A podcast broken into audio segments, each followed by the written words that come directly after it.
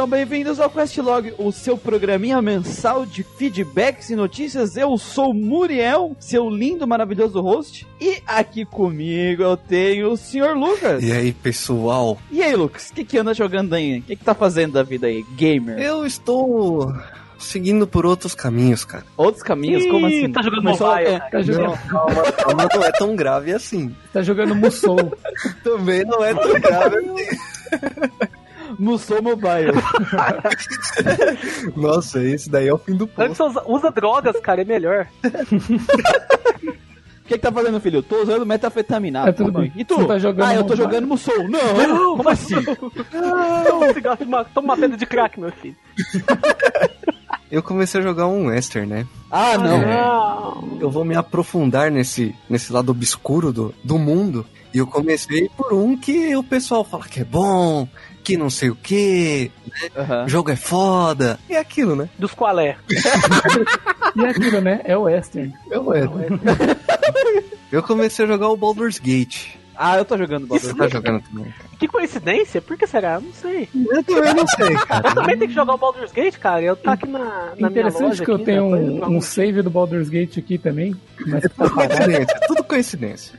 Pura coincidência. E aí, o que que tá... Como é que tá o Baldur's Gate? O que que tá achando? Então, cara, eu gastei três horas fazendo personagem. Normal. Foi, e acabou. Essa é a minha experiência atualmente. eu parei por aí. Não, mentira. Eu comecei a jogar ele, acho que foi se- semana passada, mas tô jogando bem aos pouquinhos, porque é um sistema que, cara, pra quem tá muito acostumado a jogar o JRPG, é um sistema maçante. né? O RPG É. isométrico, né, no caso. Ele é É um pesado. sistema... Não, nem tanto isométrico, né? Porque Diablo não é tão maçante como Baldur's Gate. Sério? não, não é. É. É, não. É porque um. É que, o, é, que, o, é que o Diablo é hack and slash, né? Tu fica... É, porque eu sei que o Diablo é só mais, mais focado em combate, né? Pelo que. Então. É que o Diablo tem isso aqui, ó.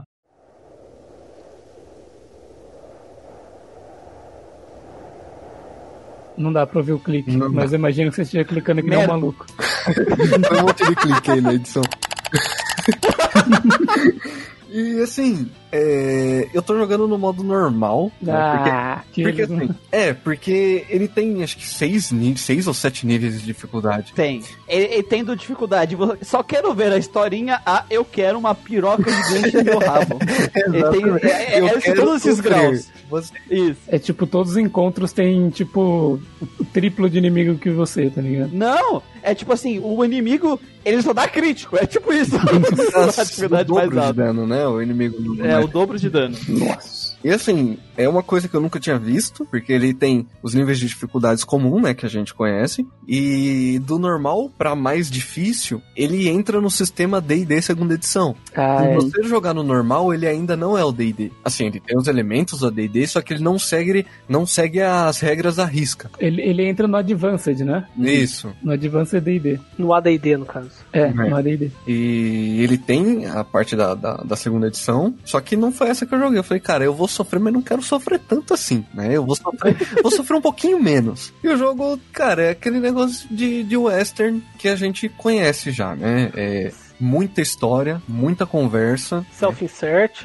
múltiplas escolhas. Isso. É, mas eu gostei bastante do sistema de combate, tá? Eu. Desse tipo de jogo eu tinha jogado o. O Pillars Dragon of Age. Eternity. É, o, o Dragon Age 1, né? Que tem um pouco mais desse elemento. E o Pillars of Eternity. Só que pra um jogo mais antigo eu não tinha jogado ainda. E o sistema de combate, cara, eu achei bem legal. Esse negócio de pausar, você poder organizar seu, seu grupo conforme você quiser. Ele tem um sistema que ajuda, que você pode salvar a hora que você quiser. Isso ajuda bastante. Até porque quando tu passa de um mapa por outro, tem a possibilidade de tu tomar uma emboscada e morrer. Isso. E tem. E tem possibilidade de você morrer por um pombo, né, nesse jogo. Qualquer coisa te mata nesse jogo. E É. mesmo com mesmo que no normal você ainda tome 25% de dano a menos do que você to- tomaria no sistema do Dungeons and Dragons. Mas assim, é bem legal. Eu vi que tem alguns problemas, NPCs diferentes que falam a mesma coisa, né? Isso meio que bugou minha cabeça. NPCs sendo NPCs. Eu não notei isso, mas eu não, não cheguei a, a jogar muito ainda. É, então, tem NPCs que. Aí tem NPCs que você.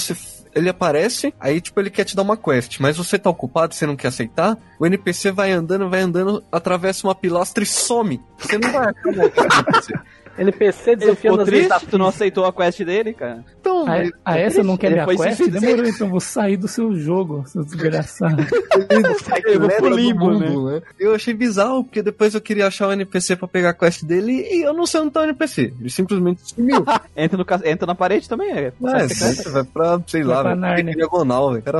Cara, eu, eu tô jogando e eu é uma experiência diferente, cara. Hum, Porque eu adorei o roleplay do jogo. certo. A parte de conversar, de escolher. Mas assim, ó, a, a parte de combate. Não, na verdade, não é nem a parte de combate. É a parte de progressão de personagem Hum. que me irrita. Porque eu, fui, eu, tô, eu terminei a primeira dungeon do jogo. Certo. E tipo assim, tu vai começa nível 1. Aham. E tu mata bicho. Cara, a quantidade de bicho, tu vira a esquina, vem um grupo de inimigo. Tu vira outra esquina, um grupo de inimigo. Uhum. Tu passa a dungeon inteira. Aí o teu personagem sobe um Um nível. nível, né? Sim. Um nível. Aí o teu mago subiu um nível. Parabéns. Agora você. teu- o teu clérigo subiu um nível. Agora você pode usar heal duas vezes por dia. É bem assim mesmo. E aquela coisa, ah, Seu seu guerreiro mago. agora dá mais um de dano. É, triste. E, e, cara, a- e como não, era tipo assim, era muito combate, muito combate, muito combate. E era basicamente o mesmo grupo de inimigo repetido, repetido, repetido, repetido. Uhum. Encheu o saco, cara. Eu, eu parei e eu falei, calma. É tipo assim, eu tenho que terminar a dungeon e fazer terapia. Precisa botar uma música e ficar no escuro. É, tipo, não, não escuro não, porque eu já fiquei no escuro três dias né, no dungeon. Mas a parte de, de roleplay eu tô adorando, gostei bastante. Principalmente dizer pra maga que próxima vez que ela vai jogar uma bola de fogo, eu vou ficar atrás dela só pra garantir. pra não tomar. Eu, eu usei o enraizar lá, eu prendi todos meus personagens também no cu, velho. Nossa. É que ela, ela fala da passado triste, que ela não consegue controlar os poderes dela, ela botou fogo nos amigos dela. E eu falei Ah, isso pra ela. Beleza, então. Beleza, então, quando for soltar magia, me avisa. Que eu vou pra trás. Nossa, delicado, né? Tipo, passar sombrio na pessoa. Mas eu gosto de- desse sistema de, gerenciação, de gerenciamento de personagens, sabe? Aham. inventário de cada um, você ter toda essa criação que o Manuel não gosta nem a pau. Eu gosto, sabe, de ter essa criação de personagem. Customização, credo, É. Deus me livre. Mas é eu isso, cara. Por enquanto, É a isso. experiência tá sendo essa aí. É, beleza. Não, eu, não é só o seu Lucas que tá aqui, também temos o senhor Manuel, certo, Manuel? Uai, é, né? É, né? e eu, eu soube, Manuel, que você passou por uma experiência traumática aí. Puta que pariu, cara. Jogar três RPG seguidos com criancinhas, é isso? Pois Como é. é que é a história? Eu não sei como eu sobreviver. Hum, É que eu estou aqui pra contar história. Mas por incrível que pareça, o que eu achei que iria ser a melhor experiência foi a pior. De que estamos Cara. falando? Fo- Estamos falando da trilogia Modern, que eu tinha uma semana de folga. Aí eu falei, olha só, eu tô assistindo aqui os filmes do Glib, né? Já assisti lá Puta que Pariu, Castelo do Céu. eu já assisti Kiki, já assisti Totoro. Depois de Totoro, cara, daquele coelho gigante, eu falei, cara, eu vou jogar Modern. Você entrou no clima, né, da, Modern. da Porque eu molecada. realmente. Então, eu entrei no grupo da molecada. Tive quase baixando o CD da molecada pra escutar. Falei, não, não estou nesse nível. Jacarezinho, não, muito obrigado. Já tive trauma, já fui lá, traumatizado né? demais. É, traumatizado demais disso nos anos 90. Aí eu fui, uai, vou ver, né? Agora, tenho que admitir, eu nunca, nunca me interessei por mod, pela franquia mod, porque realmente era crianças, né? Eu, sempre, eu não gosto de Children Adventures. Mas depois de ver esses filmes do Glib, eu falei, beleza, eu sobrevivi, né? Bora ver. Aí eu comecei, normalmente eu começo pelo primeiro jogo, e dessa vez eu comecei pelo mais famoso, que é o Earthbound, que também temos um podcast. Se vocês quiserem escutar nosso podcast de Earthbound, ele estará Link na descrição. Merchan. e, e puta que pariu, cara, foi o pior deles. Foi terrível. Isso foi terrível. Porque ele é ruim mesmo, cara. Desculpa. Né? Cara E eu ainda não tinha escutado o podcast de Earthbound, e depois que eu escutei, eu fiquei com uma hashtag na cabeça. Lucas me representa. Aproveita Até pra meter o o pau que Christian o Christian White, tá né? Pelo amor de Deus, né? Triple S, até eu fiquei enojado. Porque puta que pariu, cara, tem tanta coisa zoada naquele jogo. Não, assim, Tem. assim, os pontos positivos deles são bem. Que é, que é justamente o que faz o jogo ter conseguido fama, que é o world building, é muito bom, os cenários são excelentes. Tem uma dungeon lá de. que é uma pirâmide, que você vai É foda, andando, os cara. hieroglifos começam a te atacar, cara. Achei muito legal. Tem outros lances, tipo, por exemplo, você usar um urso de pelúcia, ele leva dano no seu lugar. O HP descendo como se fosse um placar. Tem umas coisas muito legais no jogo. Só que ele erra feio, rude em coisas básicas para um RPG japonês. E aquilo me irritou, mas me implicou de uma maneira tão grande que eu tive que fazer esforço, acender vela de sétimo dia para eu conseguir terminar ele. E depois tu foi pro primeiro ou tu foi pro terceiro, daí? Então, aí depois eu postei na Novanista, né, uma o básico check-in des- chorando as pitangas. Hum. E aí todo mundo começou a me falar, tipo, porra, joga o Modern 3, joga o Modern 3 que ele melhora isso tudo, ele não tem isso tudo. Falei, realmente o Vanista é uma, é uma dimensão alternativa, porque eu tô falando mal pra caralho de um jogo que muita gente gosta. E ao invés do povo mandar eu tomar no cu, eles estão falando pra jogar o próximo. Eu falei, ah, beleza, vou jogar o próximo. E puta que pariu, cara. Modern 3 é bom pra caralho. E é justamente o que eu achei que eu ia menos gostar. Olha só. Porque é, o pessoal diz que é o mais emotivo de todos. né? Exatamente, aí eu pensei, nossa, puta que pariu, esse povo chora por tudo. É, deve ser aquele melodrama, tipo Tales of, Tales of Sinfonia, tá ligado? Parece uma novela mexicana. Se um dia a gente tiver um podcast de Tales of Sinfonia, a gente tem que terminar com a música da Usurpadora. Deixa Tales of. Tales of Usurpadora. Tales of Usurpadora. Tem até a Paula Bracho lá, cara.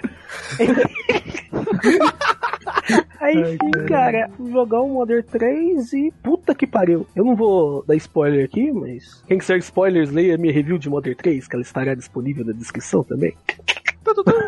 Mas puta que pariu, cara. Tipo, tudo que me irritou, tudo que eu vi que Earthbound ele não conseguiu entregar, o Modern 3 entrega. Ele pega Uhum. o que tinha de melhor no Earthbound e ainda acrescenta um, um cast que vale a pena e uma história que faça você se importar. Porque, sejamos francos, você acha que gostou dos personagens de Earthbound, você não gostou dos personagens. não. Você gostou do mundo que cerca os personagens de Earthbound. Eu podia trocar o Ness por uma pedra que não ia dar a menor diferença.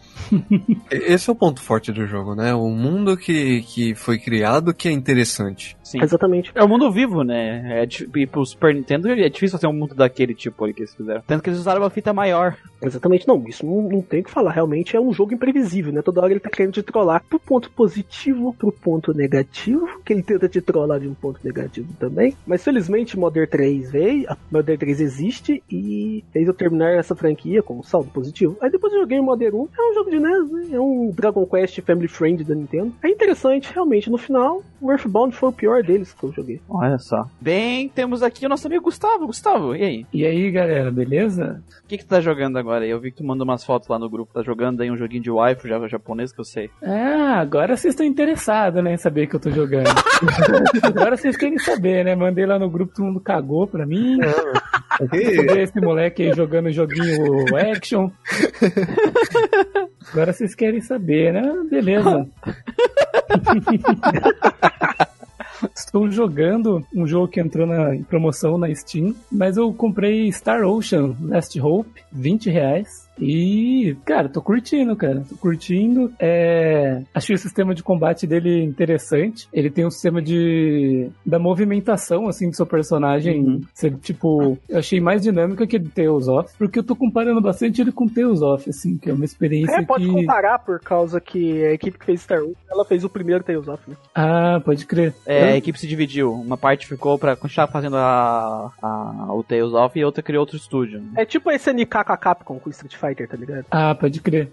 Então, e eu senti isso bastante, assim, tanto eu tava falando pra vocês no gameplay quanto nos menus, assim, sabe? Uhum. Sabe aquelas coisas de Tales of, de você ter, tipo, ah, um, um negócio com, com sinopse, com receita, dicionário e tal, o mesmo esquema, assim. E, mas eu gostei bastante da, da movimentação do Star Ocean, porque ele tem algumas opções diferentes, assim. Tipo, tem um, um esquema que chama Blind Step, que é você, tipo assim, você segura um botão, né, que é o B, que ele começa a carregar, e o inimigo, tipo, trava a mira em você e vem te atacar. Se você desvia na hora certa, ele, tipo, vai pras costas do inimigo. Ele faz um movimento especial e vai pras costas do inimigo, assim, tipo, com, com, com, com o crítico seu, assim, acionado, sabe? Então Uhum. você vai mandar um combo de crítico nele. Só que tem como você fazer isso na hora errada e você tomar um, um counter nesse, nesse blind step. Então você tem que meio que dominar essa, esse movimento, mas quando você faz isso, além de você gritar, se você mata o inimigo, você ganha uma gemazinha que estoca ali do lado num, num quadro que tem assim de, de bônus. Aí, no caso, o bônus que você ganha desse, desse movimento vai te dar mais 10% de XP. Olha só.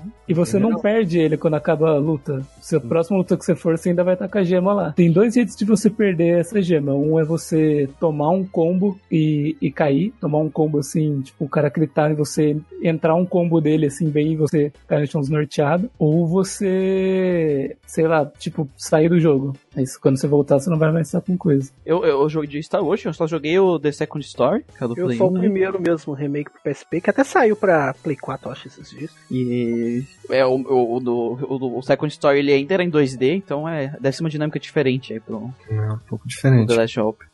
Eu, eu ia jogar ele na época que saiu, né, na, no, no Xbox. Só que ele tem duas coisas que me buga, né? Ele, eles são, ele é duas coisas que me buga a cabeça completamente. Hum. Primeiro, um de RPG futurista.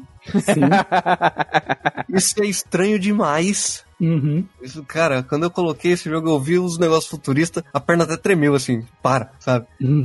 Por ser de Xbox. Ah, é verdade. Você Jogar- sentiu que tava fazendo alguma coisa errada. Exatamente, jogar de RPG no Xbox tá errado. Tá errado, tá errado. Tá errado, Tá errado. como, Tá errado. Eu né? acho Joga. isso Tá um preconceito, tá? Vocês precisam abrir a mente.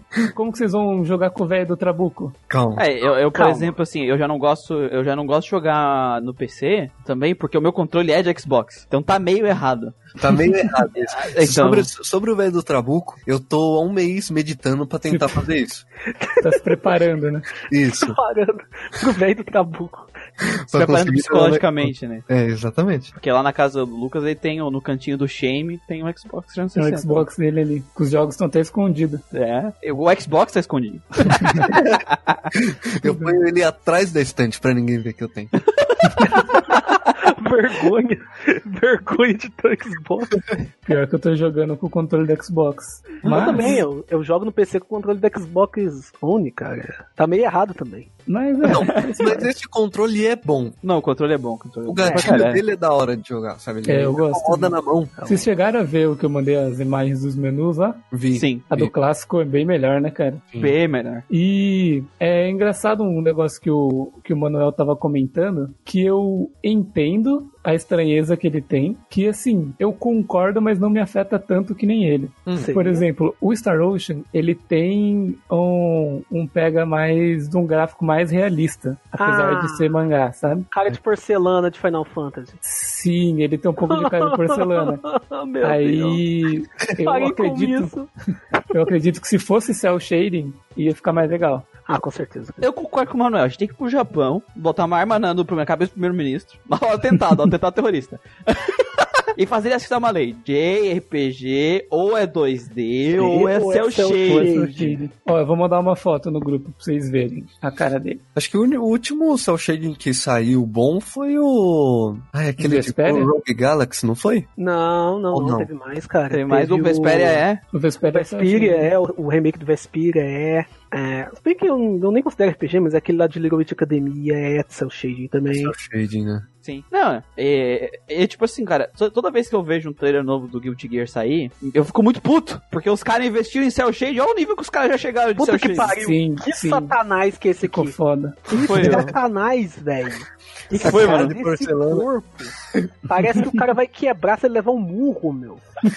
Tipo assim, eu prefiro muito mais cel shading, só que assim, eu não me incomoda porque eu não fico olhando muito pra cara dele, sabe? Ô, ô, É. ô, desenvolvedores, eu, vou falar uma coisa pra vocês. Se vocês querem fazer traço realista, se vocês querem fazer esse tipo de, de modelagem dos seus personagens, fazem realista. Não tenta misturar os dois, não, esse fotorrealismo, que fica uma merda. Olha Xenosaga 2. Eu- não, eu digo mais, é, é- RPG japonês não tem que ter traço realista. Pois é, cara, Aí, tem que ter assim, traço ó, O mangá. De costa, vou tirar uma foto pra vocês verem, não é tão ruim. Deixa- Porque você não tá vendo a cara dele. Pessoal de costa. é, de costa tá ok, cara. Deixa o realista pro, pro western, cara. É, é Exato. isso. É, Que combina, né? Cada um combina com Sim, a cada um com sua- seu estilo. A gente tem dois estilos diferentes, é bom, a diversidade. É, ou normalmente o, o JRPG ele é mais estilizado mesmo. Mesmo quando é mais por realista, ele é um pouquinho estilizado. Sim. E assim, é, no quesito, tipo, os gráficos do jogo, eu não sei como é que era antes dessa versão HD, né? Mas eu, tô, eu gostei bastante, assim, acho bem feito. E assim, a animação dos personagens ainda é aquela coisa meio, meio estranha, assim, meio robótica, sabe? Uhum. em- no quesito expressão e movimentação, assim. Só que você vê, tipo, as naves, assim, são muito bonitas. A movimentação dela sendo lançada, dela no espaço, fazer manobra é muito legal. Isso eu acho que eles mandaram muito bem. E, mas assim, alguns personagens têm uma movimentação meio estranha, assim, você vê. Mas não, não chega a incomodar. Advance forward! Antes da gente entrar no nosso podcast também, vamos temos os recadinhos importantes, né? Caso você não saiba, esse é o nosso podcast de feedbacks e de, no, de notícias, então a gente vai responder os feedbacks do Questlog 5, do podcast grande, do podcast de Vilões Marcantes e as notícias relevantes que nós tivemos aí no mundo dos RPGs até o dia dessa gravação, dia 24 de novembro. Se você quiser deixar um feedback aí de qualquer podcast que você ouviu, ou até um feedback do próprio podcast aqui do Questlog 6, o que você, você pode fazer? Você pode deixar seu feedback na publicação desse podcast em qualquer uma das nossas redes sociais, no nosso site geekquest.org ou mandando e-mail para contatogeekquest.gmail.com que aí, nesse programa lindo, a gente vai ler o seu feedback e todos os nossos queridos podcasters vamos ler e vamos comentar sobre, né? Pra criar essa discussão gostosa aí. Não a gente só falar dos jogos, a gente falar dos jogos para vocês, vocês trazerem o feedback de vocês de volta e a gente discutir sobre tudo isso, né? Por isso que o Questlog existe. Também a gente tá recrutando gente, assim, a gente precisa de mais gente para ajudar a gente na nossa missão de fazer os RPGs grandes de novo, né? Exato, a gente precisa de mais pessoas para espalhar a palavra. Precisamos de vocês no Grinding Cast. Então a gente tá com o nosso querido Little Thiago. Infelizmente ele tá com, com alguns problemas, ele não tá mais conseguindo escrever notícia por enquanto. Então a gente tá precisando de mais umas duas pessoas para dar uma ajuda pro Little Thiago a escrever notícias. Então se você tem interesse em RPG, em ajudar a gente aqui com o projeto, como você pode fazer? Mande um e-mail pra gente em contato para contato.gmail.com ou mande uma mensagem nas nossas redes sociais dizendo se você tem interesse aí de ajudar com as notícias de RPG. Isso aí. É isso aí. Sem mais delongas, vamos para os nossos agradecimentos, porque a gente recebeu uma penca de feedback. A gente tem uma lista gigante de pessoas para agradecer que tá ouvindo, que tá comentando, que tá interagindo, né? Muita coisa mesmo, né? Esse mês foi, foi lotado. Foi, teve muita coisa. Então, primeiro, quero agradecer o pessoal que mandou e-mail aqui nesse último tempo e mandaram uns e-mails bem legais. Marco John, Igor Nascimento, Bernardino, o Tito Aureliano e o Marcos Lima mandaram e-mails legais aí pra gente. Muito obrigado, de coração. Obrigado, galera. Oh, valeu aí, tio. Aí. É sempre legal um ve- ler e-mail, né? Porque não é algo que, que a galera lembra que existe hoje em dia. É, é que a gente tem lá no nosso site também a barra contato, não precisa entrar no teu e-mail, né? Tu pode só ir na barra contato também e escrever lá que chega pro nosso e-mail. Exatamente. Sim, exatamente. Mas ainda é legal, é legal pra caralho. É tipo legal, é uma muito, carta, É. só que não tão velho. Quer mandar cartas pra gente também? A gente Mande aceita. as cartas pra gente. A gente fala um Telegrama? CEP aí, né? Telegrama. Telegrama. Ainda existe essa merda. Manda um fax pra Um gente. fax.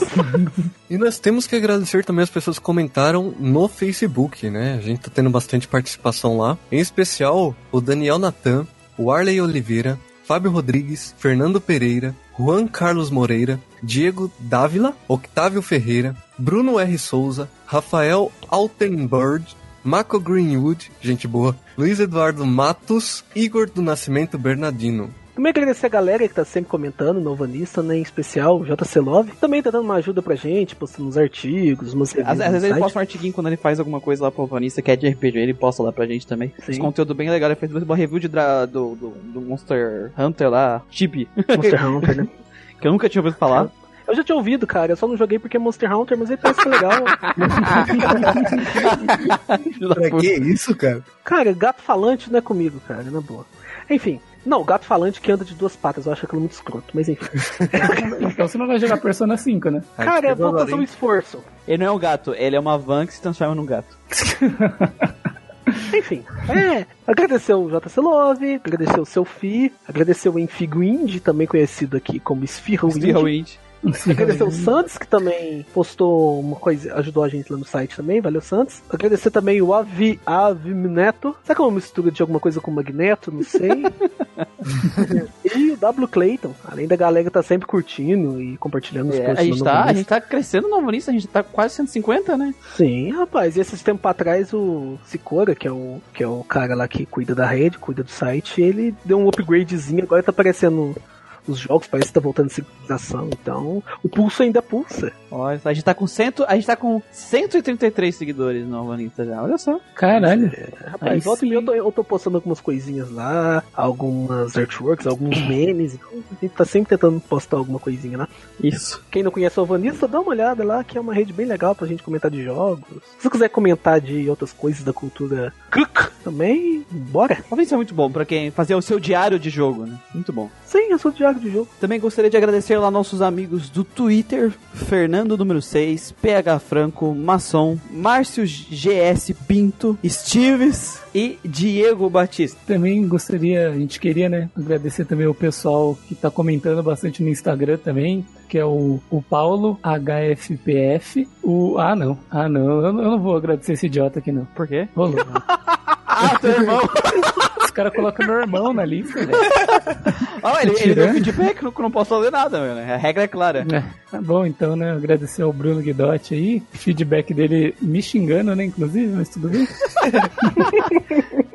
o Diogo Ferreira Hope. O underline rightfully underline. O Thiago Avios. Uh, esse cara aqui, velho, ele curte tudo. Tudo que a gente posta. Esse aí representa. O Nado Morto. Tudo morto. tá nadando morto ou nado que é morto? Não sei, não sei, mas. Isso aí. O Que nome da hora. teu fuck é 66. O Guilherme G. Souza, que também curte bastante coisa, sempre vejo ele por lá. O Nil Avini, o Joey, que... Joey Queiros, E. Carol e o Gil underline A underline D. A gente agradece por todo o carinho, por todo o apoio que vocês estão dando aí pro projeto, que é muito importante. E a gente vai estar sempre tentando ler o, revezar o pessoal aí que for mandando os feedbacks também, certo, pessoal? Então, chega de enrolação, vamos para os feedbacks.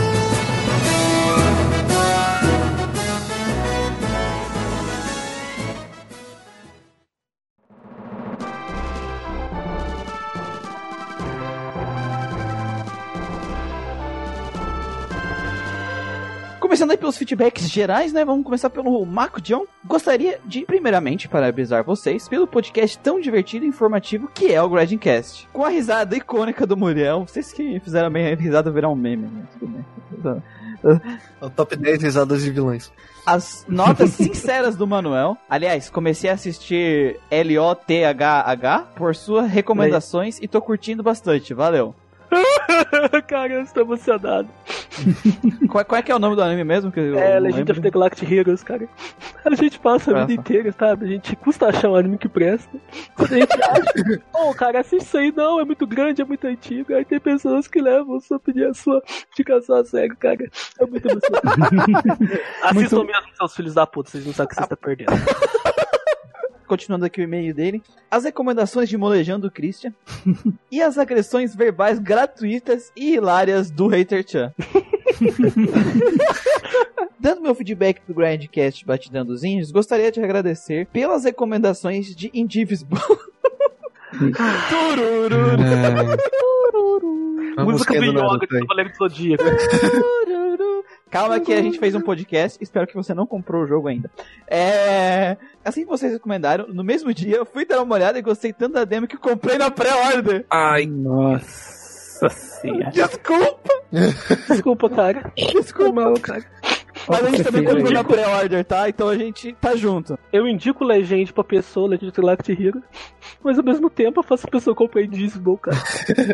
Tristeza, estou muito triste comigo mesmo. Como esperado, os criadores de Skull Grelhas.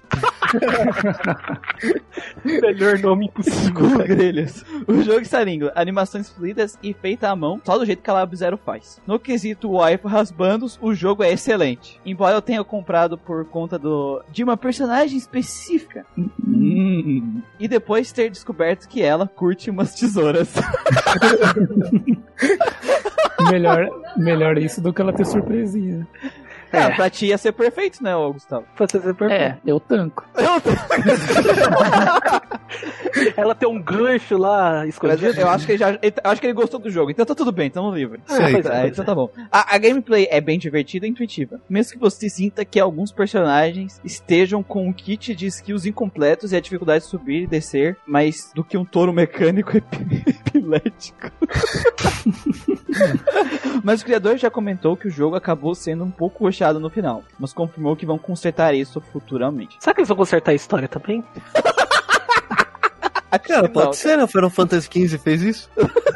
Nossa DLC pra jogo indie. Enfim, obrigado para, por alegar meus dias de trabalho chatos com esse podcast cheiroso dedicado aos nossos tão amados e injustiçados jogos de RPG por turno. É isso aí, rapaz. Isso aí, rapaz. Obrigado pelo cheiroso. E, se permitem, gostaria de indicar Etrian Odyssey 2. O 1 a gente esquece que existiu. É tipo Artonelico mesmo. Então. Amo esse jogo e adoraria ver vocês falando sobre ele. Deixa eu ver aqui esse jogo, que eu não... Pior que eu, tem bastante gente que tá pedindo por essa série, sabia? Pra gente. É não é aquele único. Dungeon Crawler com olhos, né? Isso, esse É. mesmo. Hum, Hum. Hum. um abraço a todos da equipe. PS. Torço pelo sucesso da dupla Revelação Manuel e Christian. Espero que façam mais sucesso do que Final Fantasy VII Remake. Essa é a nossa intenção, cara.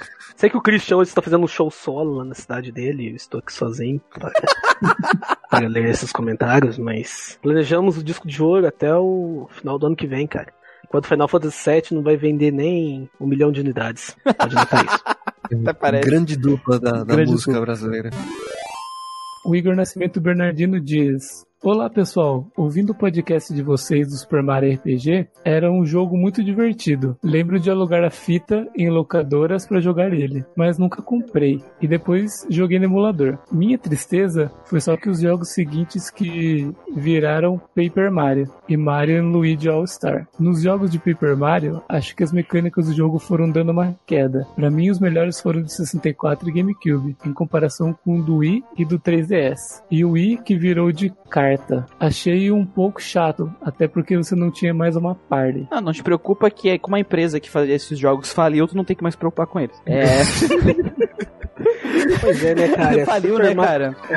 Super Mario RPG foi tipo algo. Porque, porque no, no próprio Super Nintendo, né? A gente tem jogos que, que uniu uma, uma equipe muito Uhum. competente, né, cara? E ela, essa equipe nunca vai se reunir de novo. Não. Seja a equipe que fez Final Fantasy VI, seja a equipe que fez Chrono Trigger, Uhum. ou seja o, a parceria da Square com a Nintendo pra fazer Super Mario RPG. Porque, sinceramente, eu duvido até que Geno apareça no Smash Bros. Pois é, cara. Porque Square até agora só tá com cabeça pra Final Fantasy Action e fazendo remake porco de Secret of Mana. Depois que teve essa divisão, a parte da equipe fundou esse estúdio, né? Que, que faliu esse ano. E nunca mais conseguiu fazer um jogo. Tipo assim, o Paper Mario fez muito sucesso, mas não é mais aquele, aquela, aquele esquema do RPG, do Mario- Super Mario RPG, né? Paper Mario fez sucesso por causa que o Nintendo 64 não tinha RPG. Não, e porque é jogo do Mario sempre vende alguma coisa, né, cara? É, jogo do Mario, então. é, já, já. Essa é a verdade.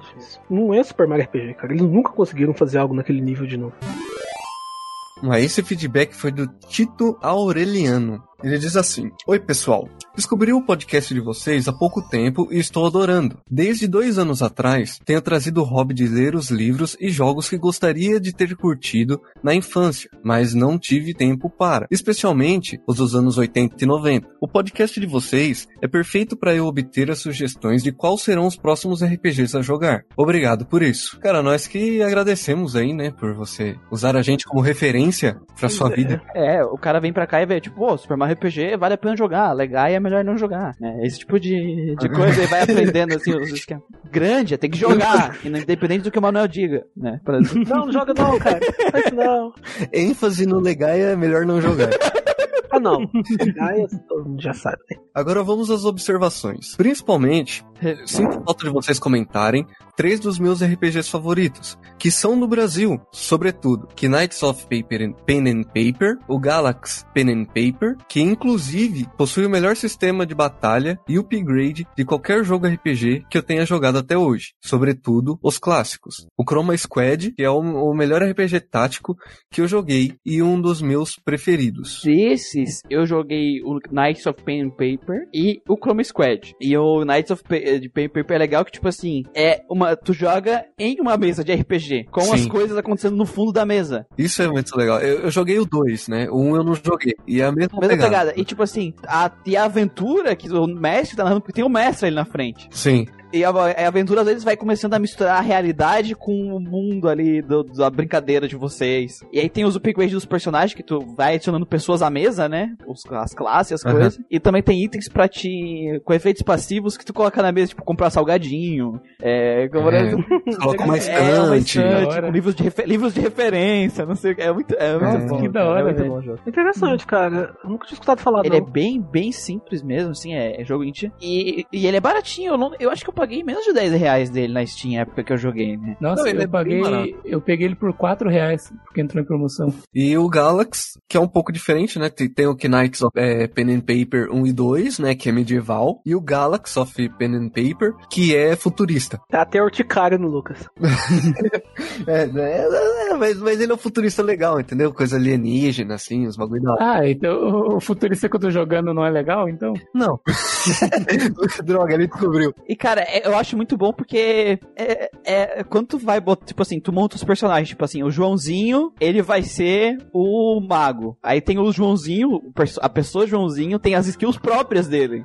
Como É. player de RPG de mesa Joãozinho, daí soma os bônus dele ao da classe do personagem. Isso é muito, é muito É muito, bem legal, feito, porque cara. mistura meio que as duas coisas, sabe? Cara, eu como Squad, assim, eu comprei no- quando lançou, paguei o preço cheio e eu não tanquei aquele jogo, cara. Aquele jogo é muito bom. Co- Cara, É bom quando, quando chegou numa fase, que eu lembro até hoje, porque eu gargalhei até chorar, que eu tava batendo no Barney, no programa do jogo, O Barney.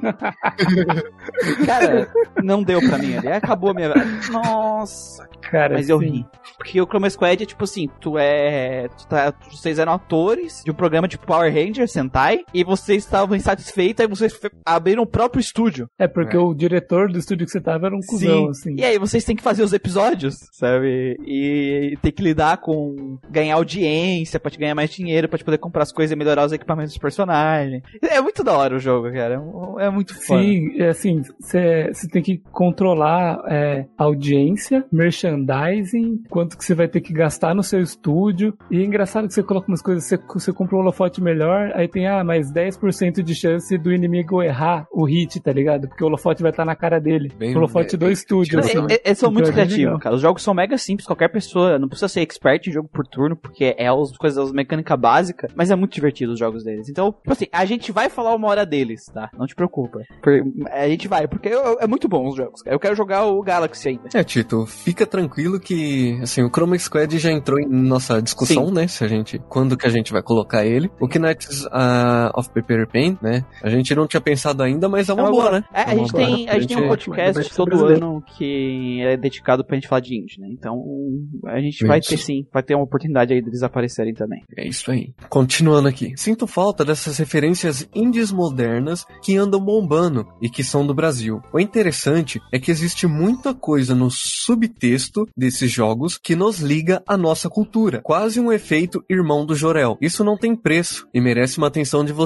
Tem pra Steam e todos os consoles. Outra coisa, no episódio de Por que as franquias morrem, senti falta da série Mother Earthbound, que um jogo foi ficando melhor do que o outro, e no fim não continuou. O fim dessa série não se enquadra em nenhuma dessas categorias comentadas por vocês, e ficaria contente se vocês tivessem comentado eh, o caso deles. Realmente, a gente não comentou de, de Modern Earthbound nesse podcast, né? É que, assim, é, dif- é diferente porque ela não foi uma franquia que morreu. Ela tá no mesmo caso. Sim, ele não, que ele, tipo assim, eu- a- o terceiro jogo é o último. É isso. Eu, eu terminei de, de, de escrever aquilo que eu queria escrever. Então, foi o autor dizendo, não, a minha, essa série acaba aqui. Então, não é que ela morreu. É, foi- Ela só acabou. O autor, ele quis com o Modern, ele quis fazer uma franquia de jogos, seja pegado muito ao amor fraternal, ao amor maternal, esse tipo de coisa. E quando você, eu que recentemente joguei os três, eu praticamente puxei eles em menos de duas semanas, dá pra perceber isso. No 1 um, isso é bem,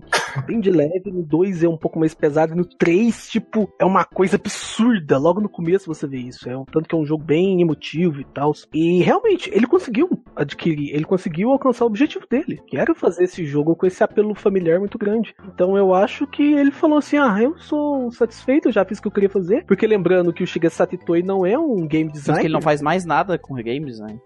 ele é um escritor. Geral, né? Então, ele adquiriu objetivo dele, pronto. Ele acabou. E sinceramente é melhor assim. Que tipo, eu também concordo com o que o, o Tito falou. Que realmente a franquia moderna foi melhorando. O 3 é excelente. Não tenho o que falar dele. Porém, eu não sei se ela manteria esse pique com o passar do tempo. Sim, se ele tivesse continuado, insistido em continuar, ido com outras ideias, se a franquia continuasse hoje, a gente teria o Modern 10 melhor do que todos os outros 9, É, tá não. entendendo? Porque o que a gente viu na, na história dos JRPGs, a gente viu que isso não funcionou dessa maneira. Tipo, as franquias grandes de JRPG, elas têm altos e baixos, né? A evolução, quando tu chega no ápice de uma coisa, como é que tu vai pegar aquela fórmula e ir além do ápice dela? Não tem como. Por, tipo assim, é, querendo ou não, Final Fantasy VI é o ápice da franquia Final Fantasy em questão é, É o de produção. Do de né? tudo, sabe? De, de nível de produção da, daquela fórmula de Final Fantasy. E o resto depois, ele não conseguiu entregar, nunca, apesar das pessoas amarem os jogos, eles nunca conseguiram entregar aquele nível de produção, aquele nível que eles entregaram em Final Fantasy VI, né? Porque não é nem que os outros jogos são ruins, é porque aquilo ali não chegou no limite, né? De- desse sentido. Eu, pra, eu acho que o Border 3 é a mesma coisa, sabe? É, É exatamente. ápice Sabe, como é série, que ele né? vai contar, como é que ele vai contar uma história frater- é, fraternal é melhor Isso fraternal, que, que. Modern 3, sabe? Não tem como, ali é o limite da, daquela narrativa. E, e é bom quando o próprio criador ele percebe isso. Sim. fala, cara, eu fiz isso aqui, eu tô escrevendo um próximo jogo e não é tão bom quanto o anterior. Eu não vou lançar pra não me sujar. é isso, sabe? vai fazer outra coisa. Quando o cara não se vende, né? É porque Isso. ele pode procurar, o- ele poder, claro, ele quis parar de geral, mas se ele quisesse, ele poderia buscar uma outro tipo de narrativa que não tivesse a ver com Earthbound, uma outra série que fosse outra proposta, porque daí ele tem pra onde ir, né? Ou pra onde trabalhar. Por fim, meu interesse no podcast de vocês também é porque minha esposa e eu temos uma empresa indie, pequenina, de videogame. Não é exclusiva de videogame, mas estamos entrando no ramo desde 2016. Tem uns links de nossas marcas e franquias abaixo, se tiverem curiosidade. Eu estou estudando vários games, gameplays para criar um original e agradável de RPG brasileiro, dentro do universo da minha franquia. É ótimo ouvir a diversa opinião de vocês. Vocês são um- uns baita especialistas. Eu adoraria se vocês fizessem um episódio com uma temática. O que a gente gostaria de ver em novos RPGs? Cara, iria, iria muito ajudar os desenvolvedores indies feito a gente. Tá, a tua ideia, quando tu mandou, já tá anotada, a gente tá se organizando aqui, porque eu achei muito interessante hum, esse, esse assunto. Então a gente vai gravar hum, um, algumas, alguma coisa relacionada com esse assunto aí que tu pediu, sim. Porque é muito, muito interessante mesmo. É um tema muito bom, né? De... É um de tema abordar. muito bom. E obrigado pelo especialista. Obrigado. A gente Eu gostaria pode. de receber, né? Meu título, algum diploma, alguma coisa. De RPG especialista. RPGero. Esse Seja um seria o... Doutor em RPG. Tenho ainda muito receio de como o meu gosto e a minha visão podem ser recebidos pelo público. Meu livro, mesmo, teve gente que odiou e gente que é fanática e fica me enviando e-mail direto. Contudo, gostaria que o RPG fosse acessível até para quem nunca tenha jogado um jogo do gênero antes e que tome gosto por isso. Minha maior inspiração é a mecânica de Earthbound misturado com Dragon Quest. A estrutura narrativa tem muita influência de Chrono Trigger. O resto é da minha cabeça e da minha esposa. a inspiração é Modern, Dragon Quest e Chrono, Chrono é? Dragon Quest. Dragon Quest. Dragon Quest. Verdade. Resumindo, ele tem um livro, o- é sobre. Eu lembro que eu dei uma olhada, deixa eu pegar aqui. Ele é sobre dinossauros. A realidade oculta, uma aventura com dinossauros. Dino Hazard, Hum, realidade oculta. Vamos pegar aqui, ó. Deixa eu ler aqui o coisa dele. Um diário de uma velha senhora do século XIX, recuperado de um antigo manicômio. Revela uma aventura fantástica de viagem no espaço-tempo, em que um grupo de cientistas acidentalmente é carregado ao período Cretáceo. É um livro de fantasia. Continua lendo que eu Eles- me interessei, pô. Eles são. Eu, eu, eu lenda, eu só comentei, caralho. É- eles são obrigados a encontrar uma rota de fuga utilizando de seu ceticismo para interpretar o fenômeno que os levou ali, enquanto sobrevivem ao meio de, a, a, em meio a dinossauros, pterossauros e outras ameaças do mundo extinto. Encontre a sua própria resposta para solucionar esse mistério. O livro custa 35, 35 reais, 40, 36 reais. É tipo assim, tem umas imagens aqui do livro, tem um mapa, tem um desenhado e tal, muito, muito bom, cara. O livro parece muito da hora. Cara, sabe o que, que tá me lembrando? Essa sinopse? É o Mundo Perdido do Sir Arthur Conan Doyle lá. Que já tem uma série na Tô Record. ligado. Mundo Perdido. Tô me lembrando bastante, Bem cara. interessante. Bem A gente vai deixar o link aí Não, eu vou pra procurar. vocês aí na, Uhum. na, no post do podcast. Então, ele continua aqui. O que vocês acham de mecânica de batalha mista? Se você vê os NPCs inimigos se aproximando, pode atirar neles e ir tirando dano. Mas se ele pegar você, começa uma batalha clássica frontal. Isso pega mal entre os experientes feito vocês? Eu Eu acho, eu acho que interessante. você pode abordar isso, né? Como alguns jogos abordam, do jeito tipo, se você bater antes, você pode entrar na batalha com, Com uma vantagem. Com um deles, tipo, com stun, Não, alguma coisa assim. Por exemplo, se, se você vai tirando HP do inimigo até ele chegar em você e a batalha iniciar com ele já com HP reduzido, é bem, bem da hora. Eu nunca vi isso antes. Sim. É porque, se eu não me engano, o RPG que ele tá fazendo é sobre dinossauros também. Ah, que eu lembro, sei. Então, tipo assim, tu vai ter uma arma de fogo, Uhum. E aí os bichos vão correndo pra ti, tu talvez possa atirar neles enquanto tu vem na tua direção pra reduzir a vida deles pra quando chegar no combate. Então, assim, ó, que que tu- se, o- se o teu. É legal, se, como é um dinossauro, e na hora que chegar no combate corpo a corpo, é legal que se o dinossauro ele for muito forte. Muito dano. Então, tipo assim, tu tem que se posicionar e pensar na parte action, que é na parte de exploração, pra como agir caso tu veja um dinossauro. Porque se ele chegar full life perto de ti, Você vai penar. Você vai penar. Então, tu pode criar uma me- tu pode criar aí um, uma mecânica, uma- um fluxo de gameplay bem legal. Se tu pensar, se tu pensar bem no mapa e na posição onde os dinossauros vão estar. Como ele né? falou que se baseou em. Aí, eu acho que essa ideia é né? legal. Tem que pensar bem nos posicionamentos dos inimigos mesmo. E Uhum. como é um negócio com dinossauro, seria legal se fosse um negócio de horror onde evitar combate é a tua prioridade. Uhum. Porque, teoricamente, os inimigos são muito mais fortes que tu, né? Um dinossauro é mais forte que uma pessoa. Né? Então, é, fazer, eu acho que uma coisa que tá em falta, que o pessoal até talvez seja um, um- algo interessante, é aquele horror RPG, né? Uhum. Que a gente não teve mais. Não teve mais. Depois do Play Não 2, teve mais. acabou. É depois verdade, do- eu nunca acabou. Então, é, eu acho que fica legal essa tensão aí, e de tu usar arma, de tu procurar munição, e sei lá que tipo, eu atiro, não atiro. Criar essa tensão pro jogador de que eu não quero que o inimigo encoste em mim. Uhum. Então, talvez o tiro também seja pra trás ele. Alguma mecânica assim, eu acho que vai, ia ser da hora, assim, realmente. Também acho Sim, interessante. sim.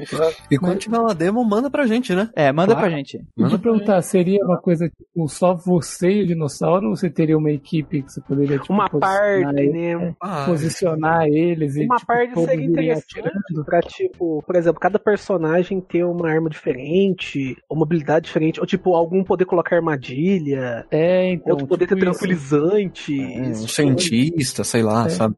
Você, pode posicionar, tipo assim, é, um, um, um pra pôr uma armadilha, outro pra ficar de tocar em, em algum canto escondido, pra quando ele passar de certo ponto, ele poder atacar por trás. Algum que tem uma arma mais de longo alcance, que consiga, tipo, ir atacando ele bem de longe. É isso aí. Qualquer Então- coisa, manda mais um e-mail que a gente fa- marca uma consultoria. especialista aqui. Uma consultoria paga a hora, né? A hora, é isso aí. ai, ai. Então-. No mais, obrigado por lerem e espero o feedback de vocês. Ah, se alguém aí gosta de dinossauros, se inscrevam lá no canal da gente também. O link e tá na minha assinatura. Um abraço Jurássico, Tito. O link aí do, do, do site do Tito vai estar aqui no, na descrição. Com isso a gente encerra os feedbacks gerais e vamos para os feedbacks do Questlog 5.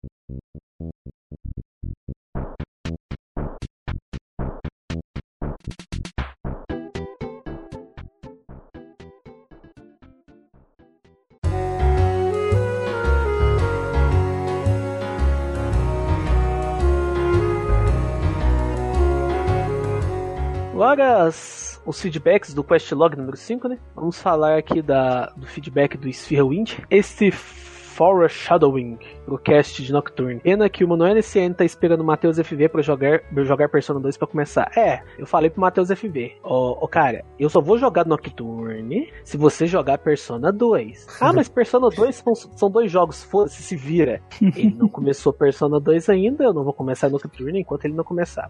É, o Isso- Manuel não tá no nosso podcast de Nocturne, É, marca- por isso tá eu vou marcado já. Ou seja, se vocês sentirem minha falta, é culpa do Matheus FB. Culpem ele. Não se preocupa não, Esfirra. Eu estarei lá e estarei armado.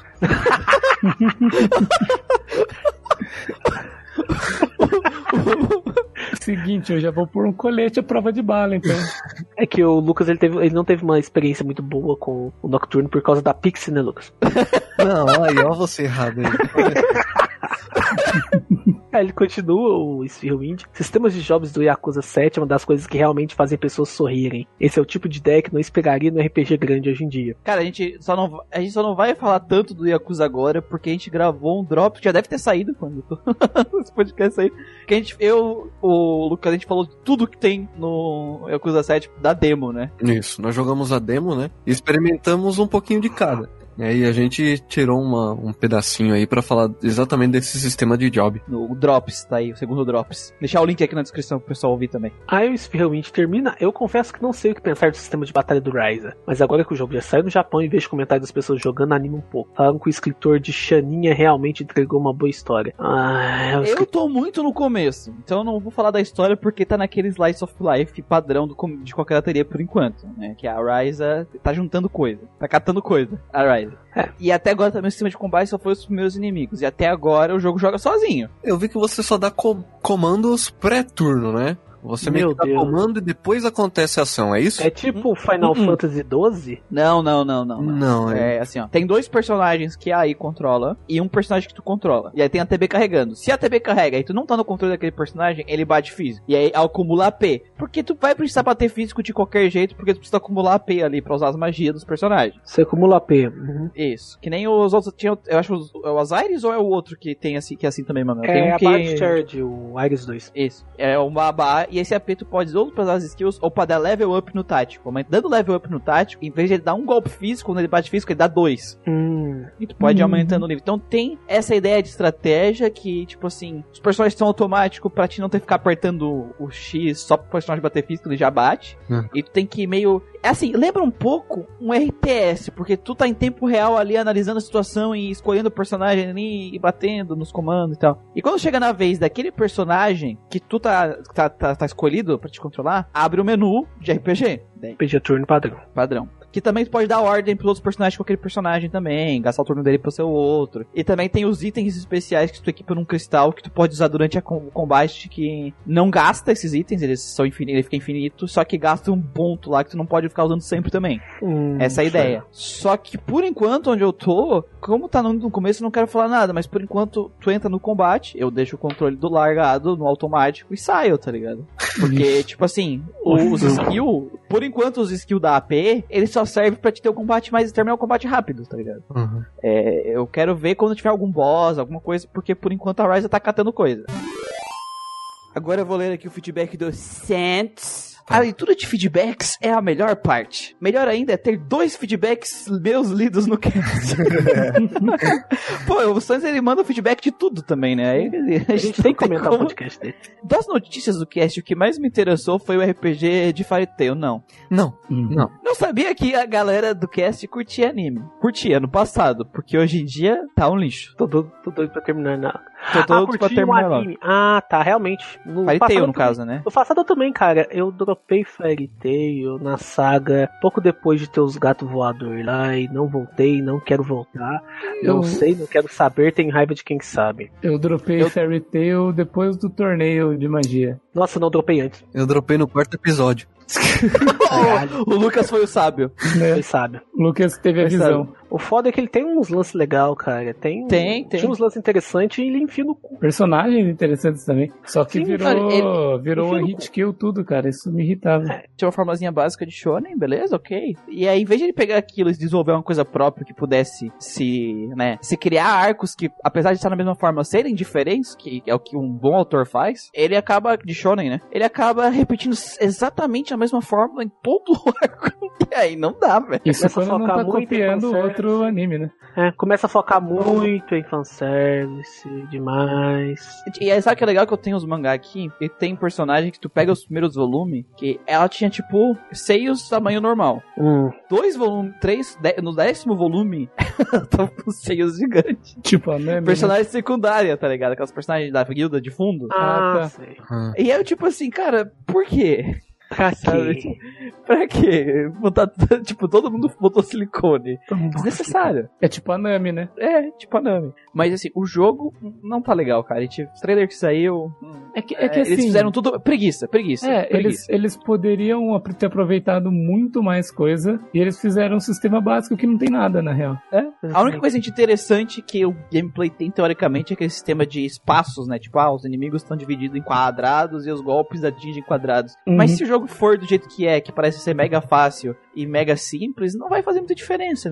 Não vai conseguir aproveitar isso. Com certeza não. Você quer um sistema de gameplay assim? Vai jogar Trails, vai jogar Live Alive, vai jogar Lunar, qualquer outra coisa. Joga esse jogo não. Não dê dinheiro pra quem tá fazendo. Pô, os caras não fizeram nem os modelos 3D das Summons da Lucy, cara. Eu ia falar isso agora, eles usaram um desenho, cara. Ô, ô, meu filho, pelo amor de Deus, Um cara. portrait. Faz. E, e outra coisa, se quisesse fazer um negócio criativo de verdade, as Summons da Lucy seriam Summons, né? Não, ele Invocava fazia, elas no campo. fazia tipo Final Fantasy X, cara. Ela invocava, você usava eles em combate. É, e aí é consumindo o MP dela, porque é teoricamente assim que funciona as Summons dela, né? No- Exatamente. no.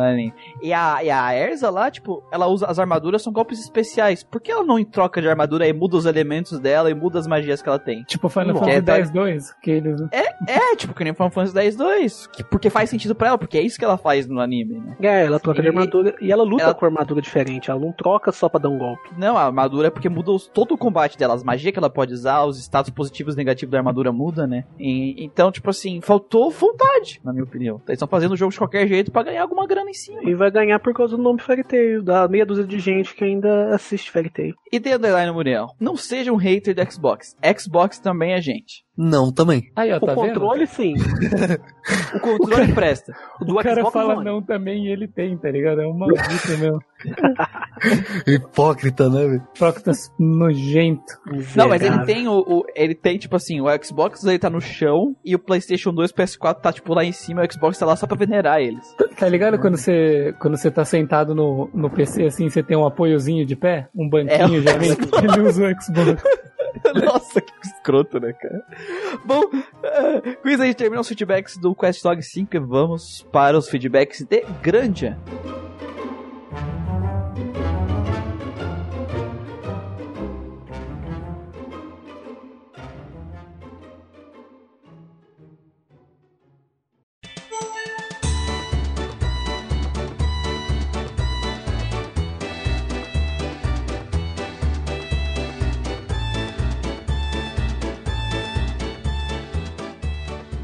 E agora eu vou ler aqui o feedback do Mako Greenwood. Fala galera do GeekQuest. E aí, que... como é que e, vai? aí, e aí, beleza? E aí, beleza? Responde aí agora. É, pronto, é isso. Vamos ver. Acabou o feedback. Desde que conheci o podcast, acendi meu amor por RPGs e estou sempre procurando bons RPGs pro meu PSPzinho querido. Ó, legal, cara, muito legal. Queria agradecer pela recomendação de Grandia. Ih, Um fudeu. jogo- Um jogo com uma história tão simples como um anime antigo, mas que me envolve de uma forma que nem Chrono Trigger conseguiu. Eita, cara. Eita, cara. PS, nunca imaginei que iria gostar tanto de grindar pesado em um jogo. KKKKK. Seja bem-vindo ao mundo dos RPGs, cara. A sensação de conquista quando eles realizavam um objetivo e tocava aquele tema principal com a orquestra lindona sempre me emocionava. Eu conversei um pouco com ele, né? E ele tava falando. Ele ainda tá no CD1. Então tá tudo Hum, Por isso que maravilhoso. ele Então tá, tá tudo gostando, né? Tá tudo mil maravilhas. Aí eu falei pra ele, bom, então você ainda tem chance de concordar com o Manuel. Você tem chance de flopar o jogo ainda. Deixa eu te concordar. Sem deixar de comentar sobre os environments lindos e essa câmera delícia que gira. Meu Deus. Ai, mano, essa câmera não é delícia, cara, desculpa. Ele tá jogando no PSP, cara, então é imersivo. Ah, tá. Não, tudo Ah, bem, é. então. Ele gira a cara junto com o PSP. o dele girou 360 graus. Morreu. Lá. Fazendo os sprites mudarem junto, é, girando junto no estilo meio Ragnarok. Eu adoro muito isso. Deveriam ter mais jogos assim. Mas tem, tem Breath of Fire 4, Breath of Fire 3 e mais um monte aí que eu não tô lembrando. Até o Final Fantasy Tactics assim também. E É, tem to- bastante, praticamente né? todos os jogos que são dois personagens 2D com Cenário, Cenário 3D. 3D. Alguns não giram a câmera, né, na real. Mas. Bom, Os personagens também são muito legais e bem construídos. Me prendi muito a eles. Menos esse Gadwin aí. Achei meio nada a ver botar um cara level 30 na minha parte de level 15. O maluco ser tão grande que não passa no espelho. A parte do espelho é muito. eu acho Quebra expectativa. Sim, real. E eu acho que se ele morresse ali, teria sido muito épico. Cara, eu achava que ele tinha morrido. Eu Não, tinha na cara. mente que tinha morrido no, no podcast, aí até que todo mundo falou, não, ele não morre. Eu falei, nossa, achei Não que ele teria tido essa é só- utilidade. Eu, eu, eu, eu, que nem a gente falou, eu acho legal ele estar no nível 30, cara, porque ele é um mega guerreirão do. do- É, então. Sim, não é à toa que ele, tipo, vai te ensinar umas técnicas foda, etc. E o Ele jogo, é- tipo, não é como se o jogo tivesse, tipo, deixado um cara foda à toa. Ele nivela pra cima os bichos aí, né? Sim. Um abraço a todos do cast e segue uma foto minha Tá faltando. contemplando o End of the World. Ele, tava, ele mandou uma foto dele no avião, jogando grande. Ô, Gustavo, PSP. faltou um pedaço aqui. Eu reanimei muito forte de jogar. Enfim, Ah, tá, graças. ah, tá, verdade, verdade. Killer Queen, George Fag. Ah, Jojo Fag miserável.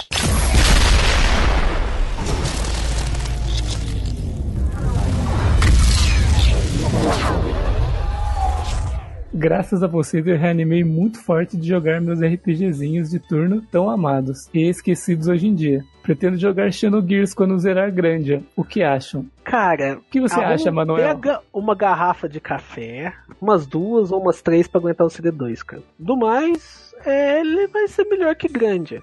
É, não sei. Eita, caralho. Não sei. Não, eu acho que é sim, eu acho que é. Eu acho mas que eu, é. ó, eu, eu respondi ele até no dia, né? Que eu falei pra ele, tipo assim, se- o primeiro CD, se- é, tanto que o pessoal brinca que ele é o, RP, é o melhor RPG de todos os tempos que nunca foi feito.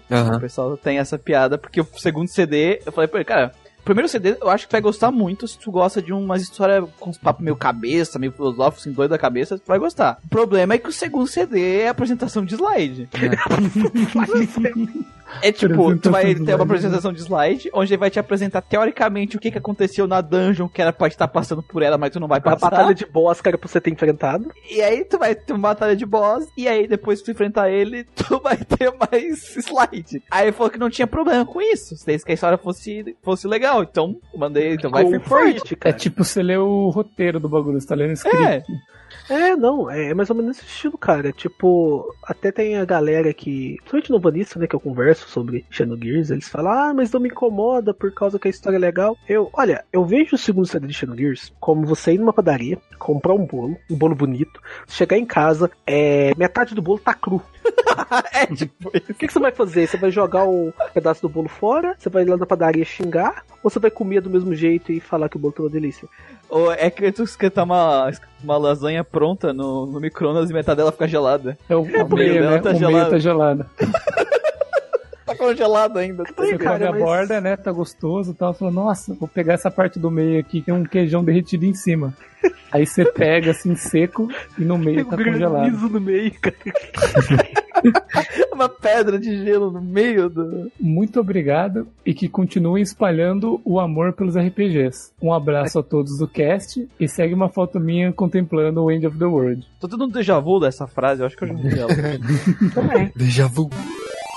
Então, continuando os feedbacks de Grandia, nós recebemos um também do JC Love. Grande Jean-Claude Love. Se ele quiser, ele pode mandar pelo WhatsApp também, né? Feedback dele. No grupo.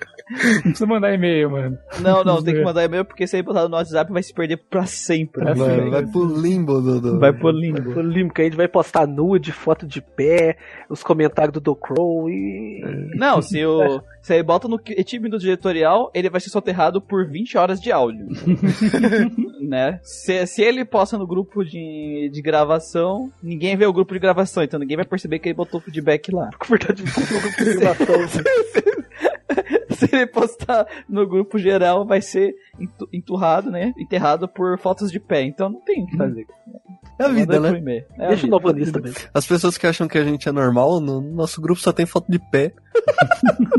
Sim. Depois perguntam por que eu não uso o WhatsApp. É o motivo. Vamos fazer uma campanha. Hashtag compre um celular pro Hater Chan. Pra poder usar o WhatsApp. Se fosse só foto de pé, tava bom, né? Mas ele fica mandando print de jogo Musou, velho. É, o ah, Western. é. Western. Western Mobile. Western Mobile. Que fase, viu? Vai, vai lá, vai lá. Que derrota. Então ele começa assim. Acabei de ouvir, deixe ver se lembro. Vocês falaram em tom jocoso, mas de fato Grandia foi lançado para ser o, entre aspas, Final Fantasy VII do Saturno. Lembro que a Gamers falou do jogo em várias edições. Inclusive terminei em japonês com a ajuda do especial dos menus traduzidos por ele, exaltando suas qualidades. É, faltou bastante. Faltou um bocadinho, cara. Só um bocadinho. Só alguns bilhões, milhões de Faltou vendidas. só uns 8 milhões de vendas. Isso Pra chegar perto. É, o Saturno é, deve ter vendido tanto que nem o PS Vita. Ai, ai. Então tá. Apesar de nunca conseguir chegar à altura da popularidade de Final Fantasy VII, ele fez bastante sucesso no Japão. Teve uma edição de luxo que saiu meses depois com um disco extra que trazia vários materiais com, como artes, portraits, um cenário Ah, eu já vi isso aí. vários minigames novos. Sim, é o Museum. né, o É isso. Museu Grande, Grande Museum. Museum, verdade. Você ia adorar o, o, o Manuel, tem muitos minigames legais, cara. Ah, que divertido. Eu já adoro o grande, imagina os minigames dele. Ia ter muito convés de navio pra varrer. Nossa, meu Deus. Audiodrama com os personagens acena- acenando e saves para ace- acessar duas dungeons extras, se me lembro, inéditas. É, se tinha duas a mais, eu também não sei. É, eu nunca joguei esse museu aí. Não sei não, cara. Dava para acessá-las diretamente desse disco, sem precisar jogar o jogo principal, e em uma dava para enfrentar o Mullen com o pai dele. Infelizmente, esse extra não veio eh, no port de PlayStation 1, que foi onde, onde as massas jogaram o game aqui no ocidente. Olha, eu tenho uma dúvida. Se Grandia fez tanto sucesso assim no Japão, por que, que não tem comercial do Segata Sanshiro com Grandia? Boa pergunta. Tem com o Sakura Wars, né? Que é a, pra mim a mais bizarra dele. Sakura Sakura. O velho com roupa de. Bizarro, velho. roupa com o velho, o velho com roupa de karatê, de judô, correndo atrás da menininha. Todo inocente. É muito bizarro, muito cara. bom, cara. E É uma coisa muito de- Project Zone 2, cara. É uma coisa, uma coisa muito cara de pedofilia, tá ligado? A Game Arts investiu pesado e não poupou esforços para que fosse o maior RPG de console, do console. As músicas foram feitas pela Skywalker Sound, empresa do, de George Lucas, sob encomenda. Coisa chique. Caralho. Sobre o enredo, eu não tive esse impacto negativo sobre a saída da personagem. Essa pegada do jogo, do jogo dos personagens indo saindo lembrava muito Final Fantasy IV. Senti falta dela, mas não afetou negativamente, até pelo fato de não alterar muita coisa nas batalhas na prática. Olha só, assim, calma aí, calma aí. calma aí. Eu, não, supor, entendeu? eu, eu só o Manuel, só o Manuel que se irritou realmente com a saída dela, assim. Profundamente. Só que assim, dizer que não muda as batalhas, eu acho um erro. Porque eu não tive mais a minha líder de torcida. Exatamente. Não tinha o Puff Puff lá, entendeu? E Pra isso. tocar musiquinha, e isso caiu a moral do meu time. E minha. Caiu, não tinha mais fight, fight, tchá, tchá, tchá. Não tinha. Não, não, não tinha, não tinha. Não. Então é uma coisa Não. assim, muito, muito importante, cara. Ficaria bolado se ela morresse. Ou se Não, fizesse. caralho. aí, aí eu ia, eu ia parar de jogar, só pra avisar. Eu ia achar até melhor. Não, não, eu tinha Não, parado. que- não, não, Tinha não. parado. Não ia ter um Queria- cast, eu não ia jogar. morrer, na história Não, que eu só achar- ser feliz. Não, eu ia achar melhor, sabe por quê? Porque ia ser um drama pesado pra narrativa e não ia ser uma desculpa nojenta que eles inventaram. Não, não, não, não, não. O mundo que Não, ela não, morre, não. eu não, não quero viver nesse mundo. Não, não, não, não. Ou se fizesse uma trollada como Final Fantasy IV faz, com Palon e Poron, por exemplo. Como a história estava ficando mais tensa, até fazia sentido pra mim que ela se afastasse. Afinal, era literalmente uma criança na guerra. Vai se fuder. Palão e Coron tinham três anos, cara. Três! Três ou quatro, se eu não me engano. E eles vão pra lua.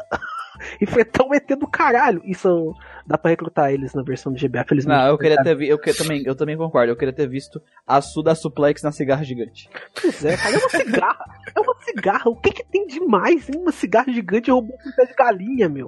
Pra mim, o problema não foi ela ter saído. O problema foi ela ter saído e voltado pra dar coach. Isso. Só dá pra dar Essa parte é inacreditável. O coach Ela foi saindo- foda. É, é triste ela ter saído da party, da minha opinião, porque eu gosto da personagem, Sim. mas a forma que ela voltou, igual eu falo no, no- eu falei lá no cast lá, mano, ela tava do outro lado do, do mundo. Eles levaram muito tempo pra atravessar, pegaram o barco, subiram muralha, escalaram o demônio pra chegar lá. Aí no, no fim do jogo, estrala o dedo, ela aparece lá, com a mão na cintura lá de boa. Porra, ela foi sozinha? O que, que aconteceu? Isso não é nem o pior, cara. O pior que foi, tipo assim, os caras usaram o teleporte lá, que foi um puta pau pra conseguir pra mandar ela de volta, tá ligado? Sim. Os caras gastaram esse recurso pra fazer isso pra ela voltar. Pô, vai se fuder, mano. Não, e se eles tivessem usado o teleporte para ir pro lugar deles, eles tinham impedido da, da petrificação ter acontecido, porque eles tinham chegado muito antes.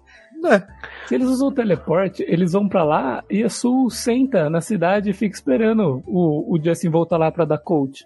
Não, e o pior é que, tipo assim, ela volta pra dar coach e tu não pode nem escolher ter ela no teu party. Eu não Esse iria é escolher foda. dela, assim, só pra deixar claro. Como não, cara? Como fight, não, fight, cara? tchá, tchá, velho. Fight, fight, tchá, tchá, tchá. Você já tinha treinado ela, né? Então. Sim. Provavelmente O ela estaria fight, mais, fight, tchá, trein... tchá, tchá, ela no mais máximo. treinada do que o Gap e o. e a Smurfette, cara. Não, mas eu acho sacanagem. O jogo tinha que deixar tu escolher tua party no final. Se fosse pra deixar. o- Já que já tinha dois personagens ali que não tinham relação com os inimigos, né? Sim.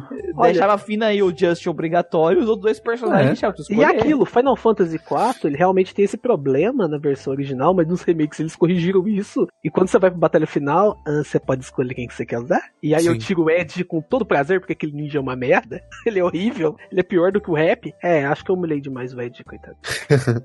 Então, continuando. O lance do Justin virar o escolhido era previsível também. O enredo é bacana, mas não foge dos clichês desde o início com aquele esquema do pai desaparecer e deixar a pedra com ele. Já imaginava que a coisa fosse descambar pra ele, tendo que salvar o mundo desde o comecinho. Mas já foi bem refrescante ter o lance descompromissado na narrativa no início. Então, eu acho que o problema, acho que todos nós aqui é, concordamos que o problema não foi o fato dele ter que salvar o mundo. O problema pra mim é o fato do herói da lenda. Porque, tipo assim. Isso. O problema isso. é a lenda, é a lenda É a existir. lenda. É. Porque, tipo assim, era- ele foi se metendo na confusão e ele foi descobrindo que ia dar uma merda que ia acabar com o mundo. Uhum. Então, pela personalidade do Justin, era normal ele querer ajudar, ele querer fazer algo. Ele Não, não precisava. precisa ter uma lenda onde ele é o herói escolhido e tem, pra e- salvar. Ele pode ter ele podia ter ajudado a salvar o mundo porque ele quis. E tem outra coisa também, né? Outro pequeno detalhe que é perceptível logo no começo do jogo, logo na arte do jogo, logo na capa do jogo. O Justin não tem design de herói.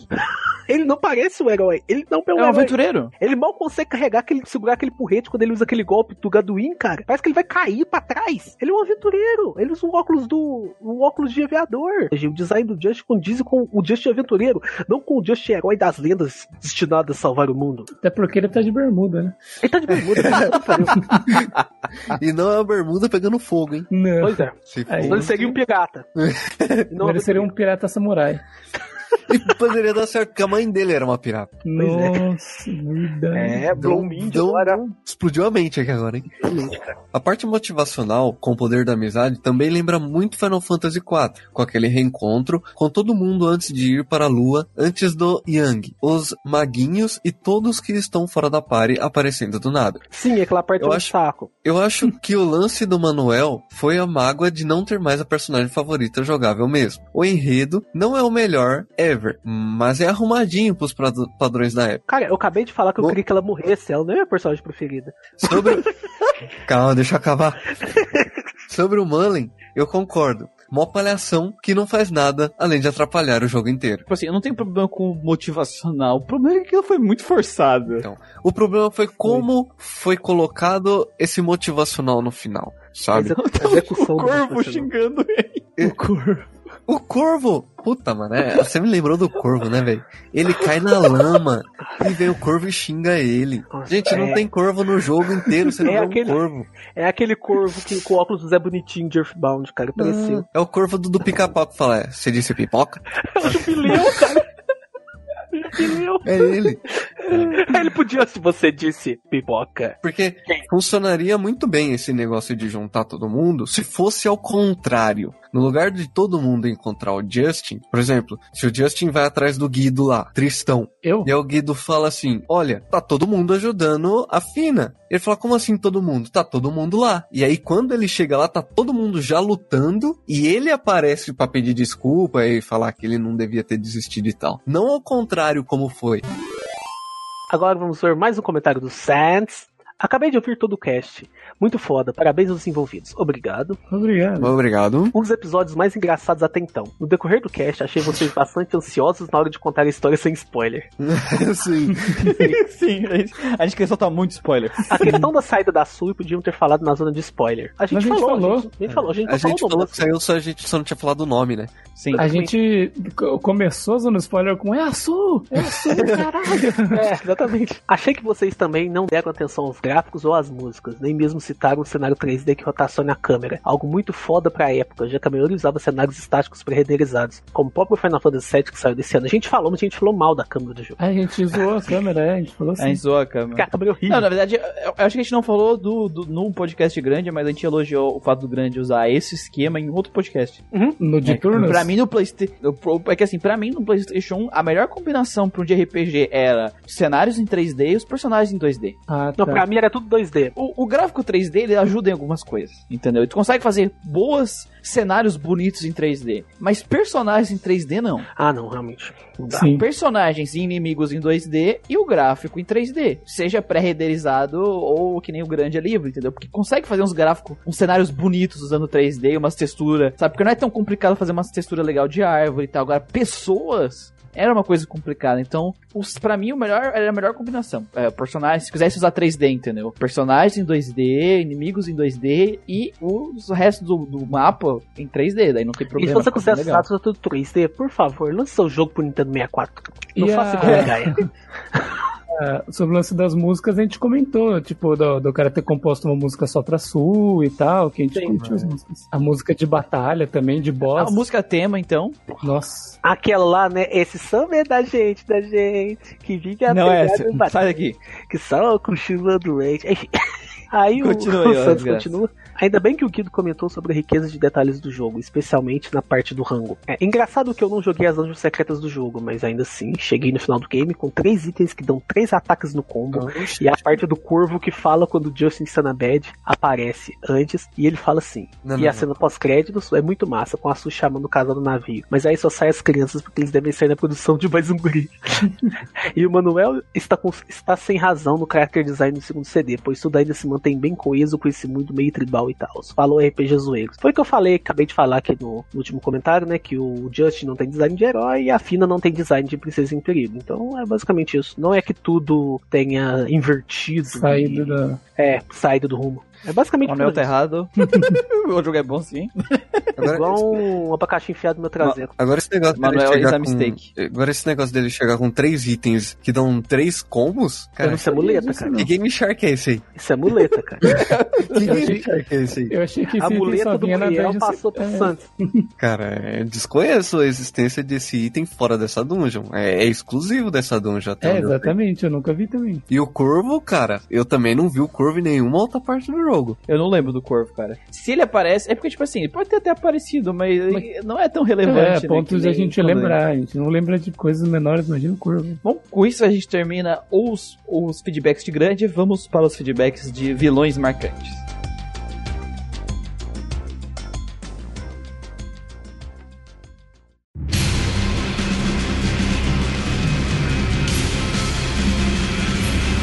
Começando vilões marcantes, então, a gente tem aqui o comentário do Diego Dávila. Sobre o Final Fantasy IX, o último vilão é algo que ninguém entende, porém saíram explicações no livro de aniversário de 20 anos do Final Fantasy. Então não interessa, né? É o que eu ia falar, se não tá no Exatamente. jogo, foda-se. Não interessa. Continua aí. Porquice da empresa. Porque Porque sim. aquilo lá, né, gente? É, eu não, não tô querendo ser, ser hater e tal, porque odiar as coisas que quem faz isso é o hater chama. Obrigado. Não, é o, é o nick dele. Eu tô querendo tirar os méritos do Hater Chan, mas é que lá, até eu posso fazer aqui, lançar um jogo, lançar um personagem de merda, mal explicado, e depois lançar um guia explicando, arrumando uma explicação. Contando uma lore foda dele, não sei o que, o cara pode encaixar do melhor jeito possível que for no jogo, velho. Se não tá no jogo, é uma bosta. uma bosta. Enfim, Esse livro é de aniversário de 20 anos, onde explica e descreve ele, a being awakened by Kuja's fear, despair and hatred, which called out as he learned his... Ah, ó, vamos Basicamente, lá. ele foi Então, é uma acordado criatura pelo- é, que foi acordada pelo medo, desespero e ódio do Kuja, que é chamado... Ah, é, agora eu já entendi, eu já entendi. Tipo, o Kuja tava lá lutando, ai, quebrei uma unha. Aí ele fez o. Não, não, começou o apocalipse. Vamos, vamos, vamos, vamos voltar aqui no Final Fantasy. Bom, se saiu no livro, eu não sei, não, não li esse livro. Mas o pessoal realmente fala que é parte do ódio do Kuja. Ódio, medo e, e desespero. Então, cara, mas pra mim não, não, não Quando faz ele percebe, é, dizer sabe? que quando percebeu da mortalidade dele e as ambições dele estão chegando ao fim, ele se manifesta. Legal, por que, que não fala isso no jogo? É, exatamente. Nossa, exatamente. É Seria uma na verdade, seria uma coisa muito simples de encaixar no plot. Frase. não precisa de um livro pra isso. Será que é porque eles ainda não sabiam que isso existia? É, a certeza, né? Com certeza. Uma Ah, definição depois, Final né? Fantasy VII, Final Fantasy VII, Final Fantasy. IX, ele é um fanservice gigantesco. O fanservice dele chega a tal nível que até o HP dos bosses tem o mesmo limite de HP que 60 60k que tinha no SNES. Sendo que no Final Fantasy VII já não tinha mais isso, já tinha boss com mais de um milhão de HP, que no caso são as weapons. E o que, que ele fez? Eu vejo o Necron como um fanservice que eles fizeram dos Zeromos do Final Fantasy IV, que ele surge do mesmo jeito. Eu acho que eles fizeram isso, a galera começou a falar, nossa, mas que boss merda, começou a usar esse, esse meme de Necron, né, chamar todo mundo esse tipo de boss de Necron, e inventaram essa, essa desculpa aí. É tipo, tem que consertar a cagada que a gente fez, né? É, mas não, não dá, cara, infelizmente não dá. É, o Necron vai continuar cola, sendo o né? Necron. É, então, essa, essa explicação não cola, sabe? Não, não É. desce. Bom, Ele que ele sempre esteve lá, porém observando ele como uma entidade superior, que resolveu só interferir quando entendeu o que julgava ser o sentido das ações daqueles que eram inferiores a ele. Porém, ele estava errado, porque o Kuja usa sua energia final para ajudar Zidane a derrotar Necron. Dentro do universo de Final Fantasy existem muitos seres superiores que não interferem né, nas ações da vida, mas eles estão sempre lá observando. Bom, acredito que o Infret, a Shiva, essa galera aí Não são- tá falando. não são esses não- seres, né? Porque os São caras os observadores, né? Eles querem sair pro pau. cara entram pra descer uma linha nos blá negros. blá blá, desculpa conveniente, blá blá blá, usando Exatamente. blá blá blá. Apesar de ser estranho, eu até compreendo o porquê dele aparecer no final. Ele veio como o Tarrasque vem pro universo de D&D. Ah, não. não, cara. Ah, não. Meteu D&D já, já cagou o e-mail. Passa pro outro. Não, não, não, nem isso. É o cara comparar um Tarrasque com, com o Necron, velho. O Tarrasque é uma criatura que tá lá, velho. Ele não vem do, do O Necron céu. não tava lá, ele surge É, no final. Uma coisa que você falar, ah, não, o dragão ancião, não sei o que, não. O dragão ancião nasceu, viveu a vida dele inteira até virar um ancião forte, tá ligado? Ele não é, É, algo... mas isso aí, isso aí é, é- Esse tipo de vilão é aquele vilão que, tipo, ah, só aparece no final e eu sou o verdadeiro vilão. Oh, oh, oh. E, e que não, é, e que materializa no nosso mundo, sabe? Que nunca nem, É, é chato, tá ligado? nunca nem moveu um dedo. Bom, pra destruir tudo, porque dentro do mundo de Final Fantasy IX, tudo era causa e destruição. Tinha muita morte, e como ele acreditou que a vida busca a destruição, resolveu destruir o cristal e transformar tudo em um mundo zero sem vida. Porque se não tem vida, não tem dor, desespero ou morte. Nossa, que desculpa bosta. né? Não, velho. essa- Terrível. Terrível. Cara. Cara, E sim, eu sei que você que- gosta de que- Final Fantasy IX, tá ligado? Eu não te culpo, porque que tem gente que gosta e eu perdoo eles. Obrigado. Eu não estou, eu não estou te culpando por gostar de Final Fantasy IX, mas, cara, é. Necron é um boss de merda. É um Nossa, vilão de merda. eu, eu achei ele pior ainda com essa explicação, na real. Ficou pior. Eu achei Ficou muito ele pior.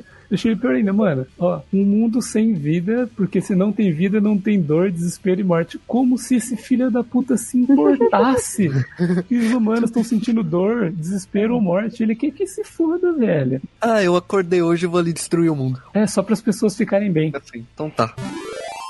Um e-mail do JC Love, né? Um feedback Love dele. Ele diz: é, Ouvi ontem, tema, tema bacana. O esquema de boss Necron, nada a ver que só aparece no final, é clichêzão de, de RPGs. Mas é, os fãs de Final Fantasy adoram, mas não é, me incomoda muito. já me acostumei a ver o antagonista inicial com, como um possível fantoche barra aliado em potência no final. É, acho que ele quer dizer que Mas ele se não- acostumou a ver Necrons no- no- nos de RPGs, né? Ah, não, É, mas é tipo porque assim. é tão clichê, mas tão clichê que tu acaba se acostumando achando que é normal, tá ligado? Mas, mas ele tá falando assim de uma coisa que outros jogos eles apresentam esse esse esquema de fantoche que depois vira aliado no meio do jogo, como é o caso de Chrono Trigger, né? É, ele já vem dando, dando sinais, né? No caso do Magus, assim, que tipo, que ah, ele, a gente achava que ele era o boss final, depois a gente vê que não, e Uhum. tipo, prepara a gente pro boss final. A gente sabe que quem a gente achava que era o, o, o principal ameaça não é. Outros Não. jogos também fazem isso. Sim. Isso não gera o, o efeito Necron, né? Isso é o jeito certo de fazer. Quando o cara aparece no final, último momento de todos, o cara aparece, daí dá uma bosta, cara. Tipo, beleza, acontece em outros jogos, acontece, mas ninguém gosta disso. Sim, em Final Fantasy, por exemplo, na franquia Final Fantasy, que eu tô me lembrando. Olha, Final Fantasy 4 é Necron, Final Fantasy 9 é Necron, Final Fantasy 10 é Necron, o 12 já não. O 13 é? Vocês jogaram o 13? O 13 não existe. O 13 não existe. o 15 é Necron? Ah, não. Mas já é uma boa parte considerável dela. Pois é, jogos famosos, né, então. É. Enfim, ele acostumou com os Necron, enfim, prossiga. Aí Ele fala aqui, Gaigas é sinistro, mas pra mim, ah, o verdadeiro filão de Mother 2 e 3 é o Pocky. Concordo. O menino é mal criado e invejoso a ponto de virar um demônio e fazer de tudo para infernizar a vida do amiguinho inocente e das futuras gerações em dimensões diferentes. Ruim até a alma. O Pocky, cara, ele é aquele caso de nunca confie nos seus vizinhos, tá ligado? Se você tem um amiguinho, não empreste um carrinho pra ele, cara. Que ele vai fazer um urucubaca no carrinho. Aqui no 2 ele tá envolvido em tudo, né? E no 3 ele é o. Acho que eu posso falar aqui, né? Ele aparece no 3. Ele aparece qual, no que é, o- 3. qual que é o lore dele, a, a- a participação dele no 3. Se bem que o Coisa já falou, né? O JC Love já falou. É, ele é o vilão do 3. Não foi eu que dei spoiler, foi o JC Love que deu. Mas se bem que tá claro logo no começo, porque aí você enfrenta o exército, os bichos chamam Pork, tá ligado? Eles deixam a máscara de porco. É o. Poké. Agora por que, que ele tá lá, enfim. O que, que ele faz no jogo, mas eu sei que é- é- ele é filho da puta. O Gilgas, cara, eu tava jogando o primeiro Modern, e pelo que eu consegui entender de por que ele ficou daquele jeito, ele é basicamente um ET carente. É, ele é um bebezão, né? Ele é um bebezão. Ele é um bebezão. Eu não tinha. Ele tem formato de bebê, carente. gente. Na, na época que fez o podcast, eu não tinha jogado os Modern, mas agora eu joguei essa semana. Ele é um ETzão, ele é um bebê carente. E aí o que aconteceu? Ele perdeu todo o afeto maternal, todo, todo esse sentimento que ele tinha, Uhum. o tempo, e ele surtou. É basicamente isso. O lance do Gilgas, por que, que torna a batalha contra o Gilgas memorável? É a maneira como a batalha acontece. A maneira como ele é presente. Do segundo jogo, você tá falando. É, do, do jogo. É. Aham. Porque do primeiro é. Ele parece o Mewtwo. Do segundo jogo, que é toda aquela coisa, aquele cenário, lá no fundo você lutando contra o cenário, você tem que rezar, aquele som estranho no seu, no seu ouvido, aquele, aquelas imagens estranhas na sua mente. Tipo, mesmo se você estiver cagando com o jogo como eu tava, você vai se sentir incomodado com aquela batalha. Aham. Isso é bem interessante. Mas realmente, o Poké é muito melhor que ele. Nem lembrava mais da backstory é, do Malak. Ele realmente era ruinzão, mas o plot twist do jogo dá um tapa de lightsaber na cara dele. Eu tinha uma queda pela Bastila, no final dava uma raivinha, mas era uma personagem maneira. Eu achei legal o jeito que eles exploraram ela, que, tipo, geralmente os 10 são aquela coisa, né, do- dos monges e tal, todo mundo tendo que ser, tipo, super comportado, etc. Ela tem uma personalidade mais, digamos assim, ela é mais impulsiva, ela é arrogante, tá ligado? A galera ele- vem falar quando ela corta, assim. Então ela acaba virando uma personagem mais interessante. Fiquei feliz de ver que não esqueceram do Luca Blight. Uma lista dessa sem ele e Kefka seria falha e digna de repressão. O cara é mal até a alma, praticamente um poké adulto e rico. Cara, um Poké adulto e rico, cara. Seria o Luca Blight. Seria o Luca Blight, só que ver desgraça. E sabe o que, que é pior? O exército do Poké, ele é soldados porco, né? É o Luca Blight, cara. É verdade.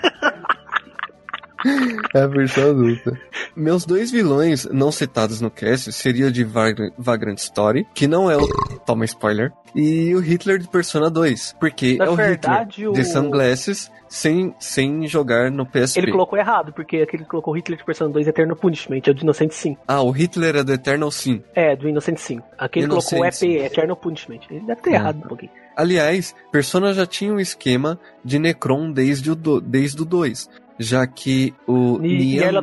Nyarlathotep só dá as caras pra valer no finzinho e fica atacando o antagonista fake o jogo inteiro. Eu até comentei isso com, com o JC, eu não considero o, Nyarlathotep Necron, porque não tem aquele plot twist, tá ligado? Tipo, vocês acharam que vocês estavam, que vocês já tinham acabado, tipo, eu sou o verdadeiro vilão. Não, basicamente, acho que não, não é spoiler não. Basicamente, você tá enfrentando o Hitler, você derrota ele, ele vai e meio que muda de skin e vira o Nyarlathotep, cara. Porque o Uhum. Nyarlathotep nada mais é do que a materialização dos desejos ruins da humanidade. Sim. Ou seja, ele pode mudar a forma do jeito que ele quiser. Então, eu não vejo muito não. Mas se quiser, dá pra comparar também, dá pra colocar também como Necron, porque o que importa é o Eternal Punishment.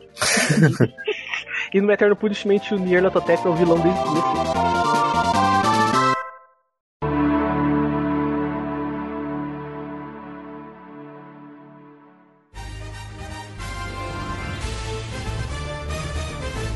Recuperando o meu posto, indo direto para as notícias, depois da minha saidinha rápida, que foi roubado, quase me impeachmentaram aqui nesse podcast. Estuprado, Entrou o vice, né? rapinaram o Muriel no meio do caminho. Ô, louco. Então, pensando nas notícias, a noticiazinha aí. Pokémon Sword and Shield fechou na sua primeira semana de estreia 6 milhões de vendas. Que perigo.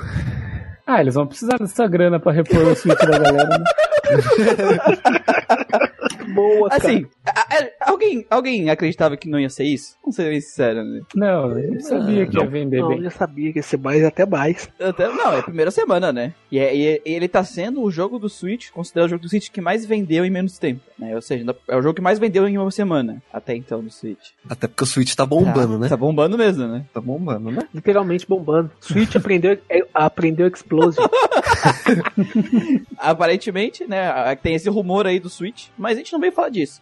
De- Desse, desse rumor que o Pokémon tá explodindo o Switch, porque a gente falou desse rumor lá no plantão. É, mas a questão é assim, né, 6 milhões. É, vai, provavelmente vai passar da casa dos 10, que é o normal, que Pokémon, a geração de Pokémon vende mais que 10. Isso é o padrão. É aquilo, né, o pessoal que tava tentando fazer boicote, ou que tava reclamando até então, vocês falharam.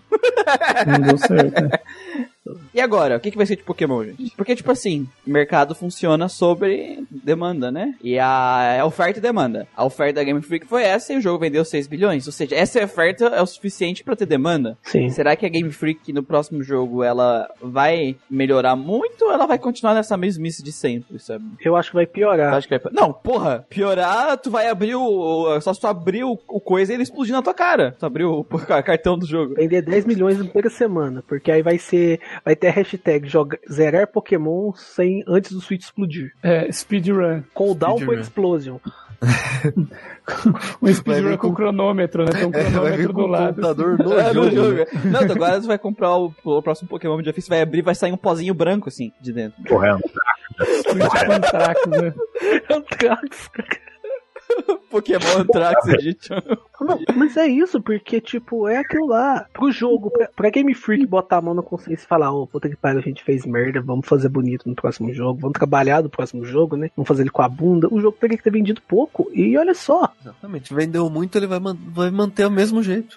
manter o meu nível merda de É que qualidade. não adianta. Uma coisa que as pessoas têm que aceitar é que a Game Freak dinheiro pra fazer um jogo melhor, pra contratar terceirizados pra melhorar, eles têm. E E muito. Eles trabalharam com uma equipe, provavelmente, como tava dividido entre o, o Town e, e isso, eles não e o Pokémon, eles não trabalharam com a equipe inteira, né? Eles trabalharam com meia equipe, provavelmente, pro Pokémon. O jogo não deve ter batido, deve ter, não, deve batido não deve ter batido as casas dos 20 milhões de custo, contando com marketing, sabe? 20 milhões de dólares. E o jogo já vendeu muito mais que isso. Então, o Pokémon é sempre assim. E ele vai continuar sendo assim. E a, se a gente não conseguir fazer eles mudarem com o que aconteceu agora em Pokémon Sword Shield, a gente não vai, nunca, nunca vai conseguir. Pokémon vai continuar sendo isso pra sempre. A, a, a gente vai ter que aceitar isso, é isso, cara. É, Pokémon é isso. É, Eu acho mas- que você está esquecendo o principal ponto.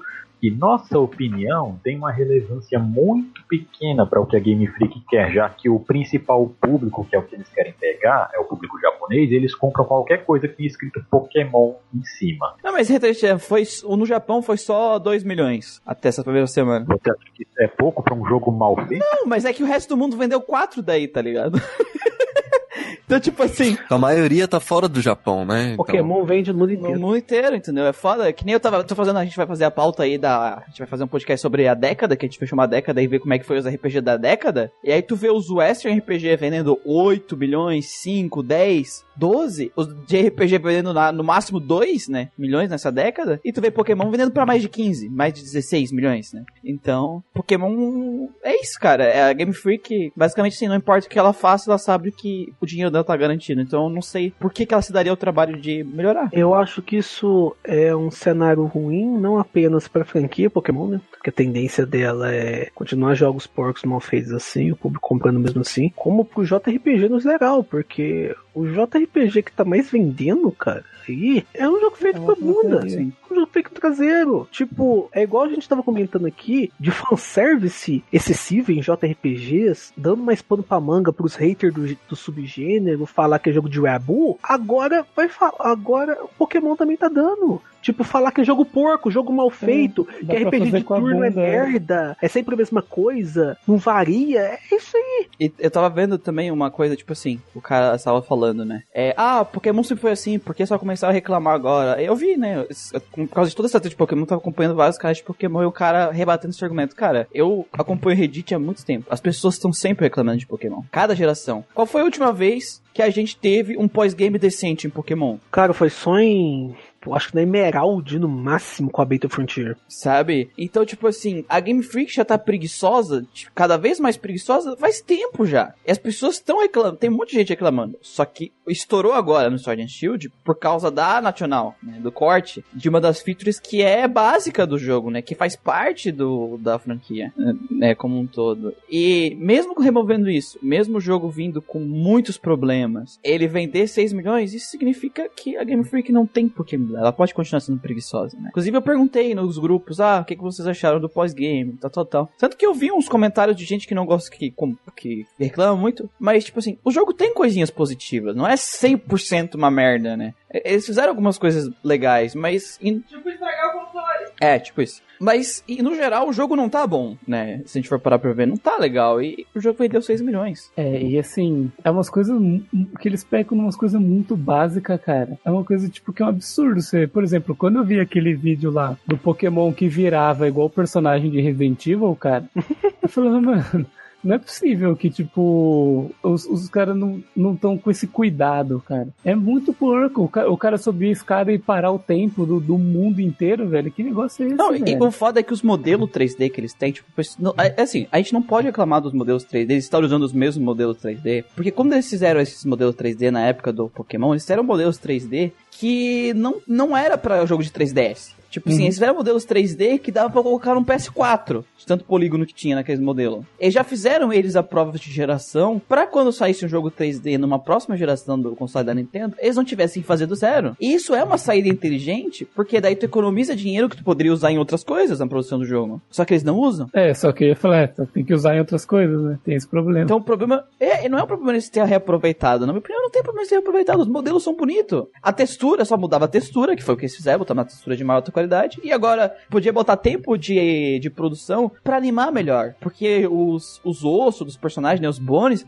estão tudo bem feitinho, tá tudo bem certinho o movimento ali dos personagens, sabe? É só uma questão de querer fazer. Eles não querem. E, isso, e essa quantidade de venda ajuda eles a não querer fazer. A manter do mesmo, mesmo Mantendo nível. né? mesmo nível porco. Pode manter como padrão em Pokémon, mas eu não creio que vai ser um padrão pra todos os de RPG. Não, não, Não. não. Ah, que a gente não. tá falando, Não é que vai seja padrão. Não padrão, ele- é que não vai. JRPG não tá com uma fama muito boa no ocidente. Não, E falando isso que não vai ajudar. padronizar A, a preguiça se tornar algo padronizado. Ah, não. Mas ele, mas ele, né, contribui pra para que os JRPGs não, não, não sejam mais em alta, sabe? Tipo, pra fama, né? Ele é tipo um mau exemplo, na real. Isso, um mau exemplo. Ele é um mau exemplo. E Não que, tipo, tô- ó, vai ser tendência a ser assim para os outros jogos, mas as pessoas que não gostam, de que não estão tão acostumadas com JRPG, tipo, às vezes vai dar chance, mas vê tipo, um Pokémon num- numa qualidade assim, a pessoa já foge do jogo, já, já foge do gênero inteiro. E o engraçado é que os modelos, de, os personagens, tá? Os modelos humanos dos líder de ginásio do Pokémon Sword and Shield,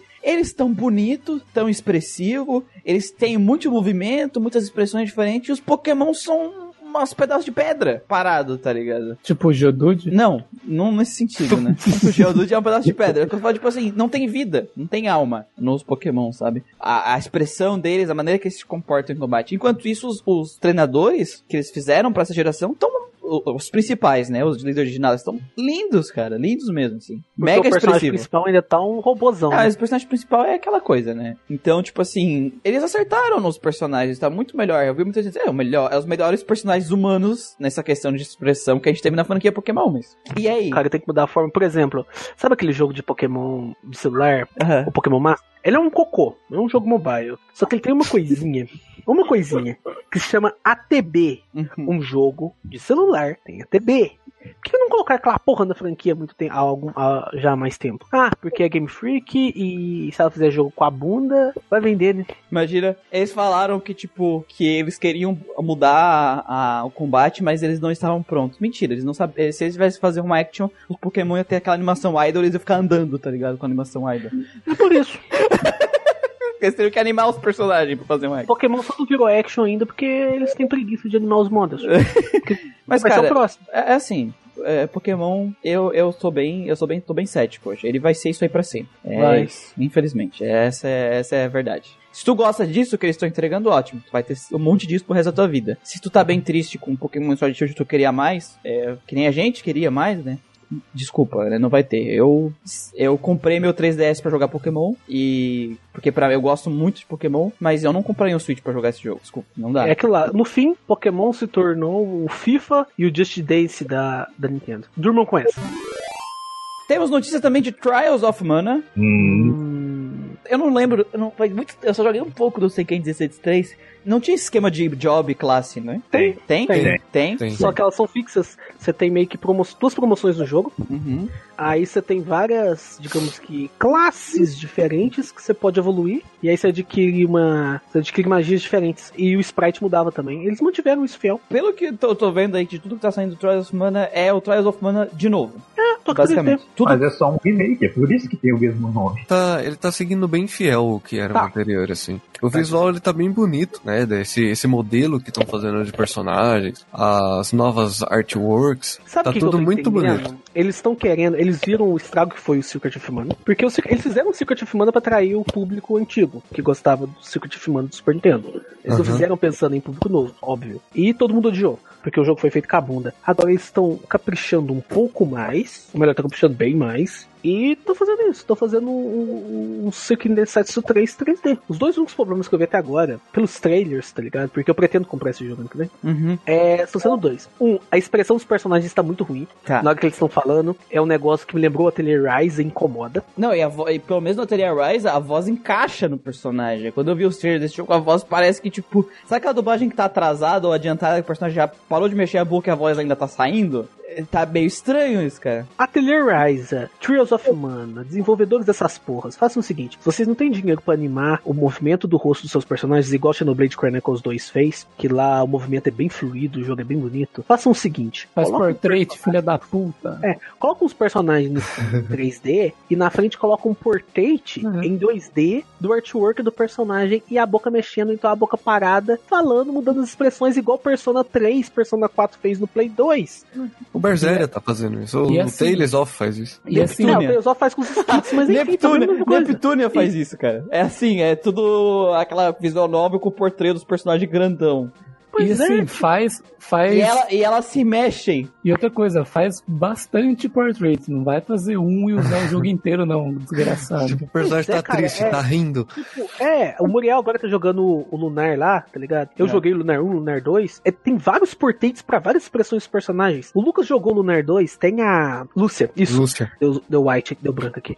A Lúcia, cara, ela tem tanto portrait que puta que pariu. Tipo, eles são portraits diferentes, não é, não é só igual aconteceu com. Acontece no meio das vezes, que é uma imagem só, igual o Gustavo falou, e só muda a expressão. Sim.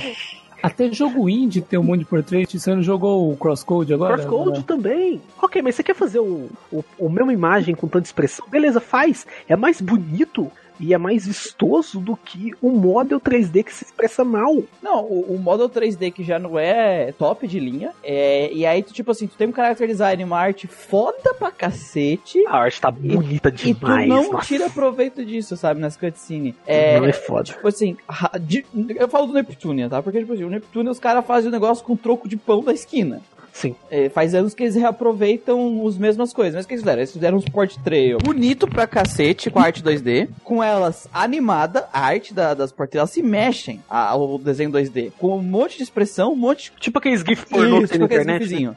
Esse- isso mesmo, isso mesmo. E aí, o que, que, ela- o que, que eles fizeram? Fizeram um negócio tão bem feito que qualquer jogo deles, até hoje, eles podem colocar quem é bonito, porque o 2D não envelhece. Quando tá bem feito, bem animado, com muita expressão, tipo um jogo, cada personagem tem, sei lá, 14, 15, 16 tipos de expressão diferente. E aí eles ficam usando isso e fica muito melhor do que aquele modelo 3D zoado que eles têm, tá ligado? E passa muito mais expressão pro jogador, eu não sei. É, sabe por que, que eles fazem isso? Porque como é um jogo que tem. É, é conhecido aqui no ocidente, é, tem muito ocidental que tem preconceito com coisinha que porque é visual novel. E isso Ah, existe, sei. tipo assim, Hum, eles usarem a melhor forma de deles expressarem as coisas é errado. Eles têm que botar o personagem 3D zoado, sabe? E aí tá melhor. Aí o pessoal não reclama. Aí tem, tem esse ponto do, da expressão dos personagens. O segundo ponto que eu vi negativo no jogo é que nas batalhas, que agora é visão por trás, né? Sim. Naquela visão aérea, eu até entendo um pouco, mas o, o próprio problema que eu vi nas batalhas é que os golpes dos inimigos é teleguiado. Ligado? Os dos boss, cara. Nossa, meu Deus. Cara, eu tenho raiva desse tipo de design que tem hoje em dia, que a gente reclamou lá no Final Fantasy VII Remake que a gente jogou na, na BGS, que o jogo diga, olhem, um escombro, se esconda aqui, LEDs, tá ligado? Tipo, oh não, o boss está preparando um ataque especial, cuidado, ele vai atacar nessa linha vermelha. É, é tão idiota isso, cara. Eu- é muito, nossa senhora, meu Deus. Brocha, né? É Brocha. isso que faz. Eu lembro que no Taken Dance ele avisa, independendo do boss, ele avisa que ele vai fazer alguma ação diferente. Ou vai usar alguma magia específica ou um ataque especial, mas você tem que se virar pra conseguir. Não, é, o ponto mais positivo. Teve um ponto positivo. Eu não vou falar que foi só essa porcaria, tá ligado? Uma coisa que eu gostei nesse jogo, que eu joguei no Seiken Densetsu original e é uma merda, é uma coisinha chamada Super Pause, que toda vez que o inimigo vai usar alguma magia, a sua ação trava, você não consegue fazer nada, você tem que esperar você se fuder levar o dano pra abrir o menu.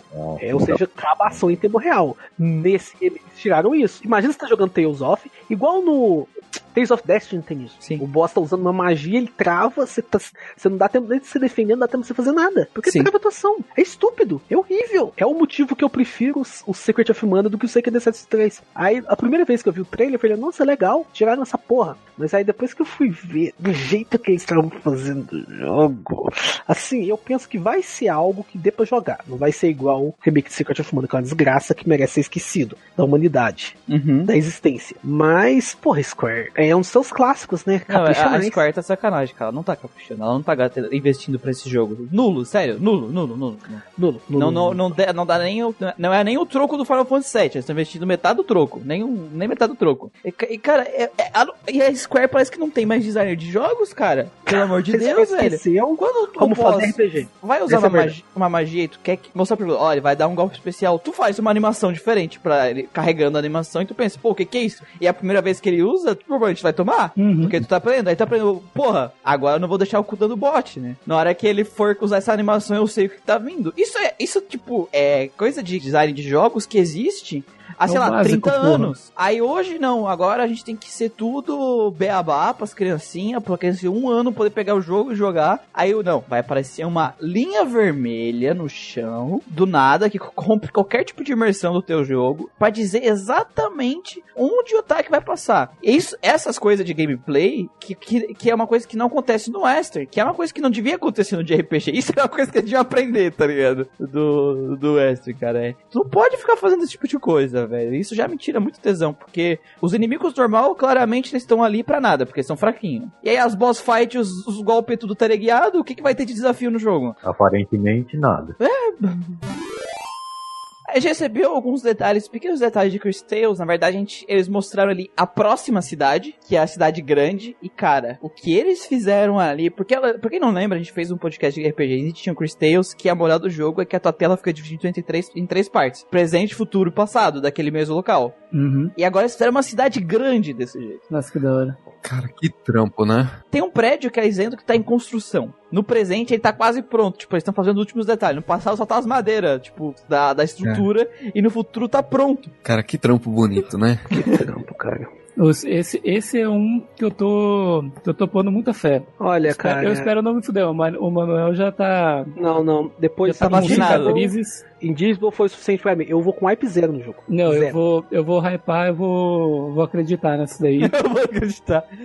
E, mostrou mais uma interação de combate legal, daquelas que a gente viu no- na demo. É, eu tô vendo ela aqui agora. Sim. Ô, ô Manuel, O- deixa que, deixa que se por um acaso esse jogo decepcionar, eu faço sua vez no, no podcast de, de entrar Sim, porque agora putaço eu sei no que tô rolê. no wipe. Vocês vão ver o putaço. Então, né, nessa interação de batalha, eles estão num lago, né? Uma Aham. espécie de, de lago. Ela escolhe mudar o tempo. Sim. E ele vira um pântano com lodo e, e veneno. E causa veneno no inimigo. Essa, esse tipo de interação é muito legal. Não, e a, a aliada deles, ela, ela, na verdade, ela consegue plantar, tipo, sementes de coisas. E aí tu manda a semente pro futuro e ela vira, a, a- explode ou vira a coisa que tem que virar, tá ligado? Aham. Então, e como a gente viu na demo, a, a Chris Bell, o poder de usar tempo dela é limitado. Tu não pode usar, ficar usando o tempo inteiro na, na batalha. Então tu vai ter múltiplas interações possíveis pra fazer o- o- com o tempo dela, só que tu tem. Só que tu Hum. vai ter. É, Cooldown. não, número de vezes que tu pode usar, porque é uma barra Ah, então. e não Então, é MP. Eu entendi aqui, então. Ele, o outro personagem, ele joga uma planta venenosa. Isso, A planta venenosa passa para pro lado do- dos inimigos e ela manda pro futuro. isso. Então a planta venenosa já cresceu, já infectou tudo e, o- e os Sim. inimigos tomam poison Sim. também. Ele E o presente não é afetado, né? O E, é o lado, é e o lado onde eles estão não é afetado, é só o lado onde o inimigo tá. Olha, só tem uma coisa que eu tô pensando aqui, cara. O jogo tá com cada vez mais gimmicks pra poder. Eles estão colocando cada vez mais gimmicks no jogo, cara. Mais detalhes. Isso não vai ficar muito grande, não. Não, então, é porque qual era a moral deles? Cada personagem da tua party ele vai ter suas próprias skills, e aí a Chris Bell vai ter formas de interagir com essas skills desses aliados.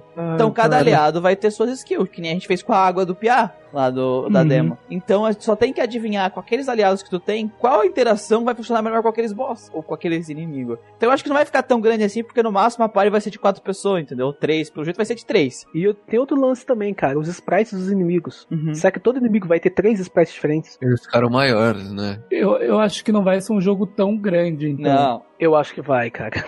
Não, tão grande de tempo de duração. Não, Tipo, é, então, isso, se ele vai ser muito curto, porque se ele for muito curto, talvez não dê pra explorar isso muito bem. Vamos ver. E Ou até dá, mas não vai ter tanta variação. Sim, todos eles têm essa variação. Vai ser um RPG de 20 horas. Vai ser um RPG tipo o do South Park, né? 20 é, horas. é 20 horas. E eu acho que se eles aproveitar bem a mecânica e a narrativa ser legalzinha, assim, divertida, vai ter valido a pena. Olha, eu vou te falar, o Sim. começo dele já tá melhor que o Invisible inteiro, cara.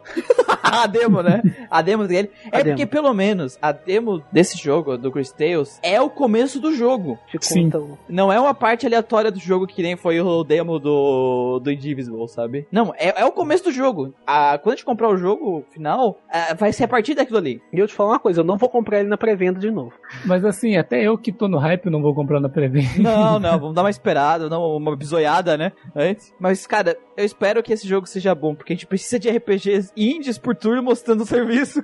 E eu Pois é, espero que ele venha empresas- com menos de três dígitos, porque puta que pariu, hein? Eu acho que não, eu acho que ele vai. Não, ele vai vir caro. ele vai vir Ah, caro. mas, vai. mas 140 vai se fuder. Então 120 vem, pelo menos. Cara, ele vai vir caro, porque ele tá dando muito trabalho pra esse povo. Não, beleza, mas 60 dólares?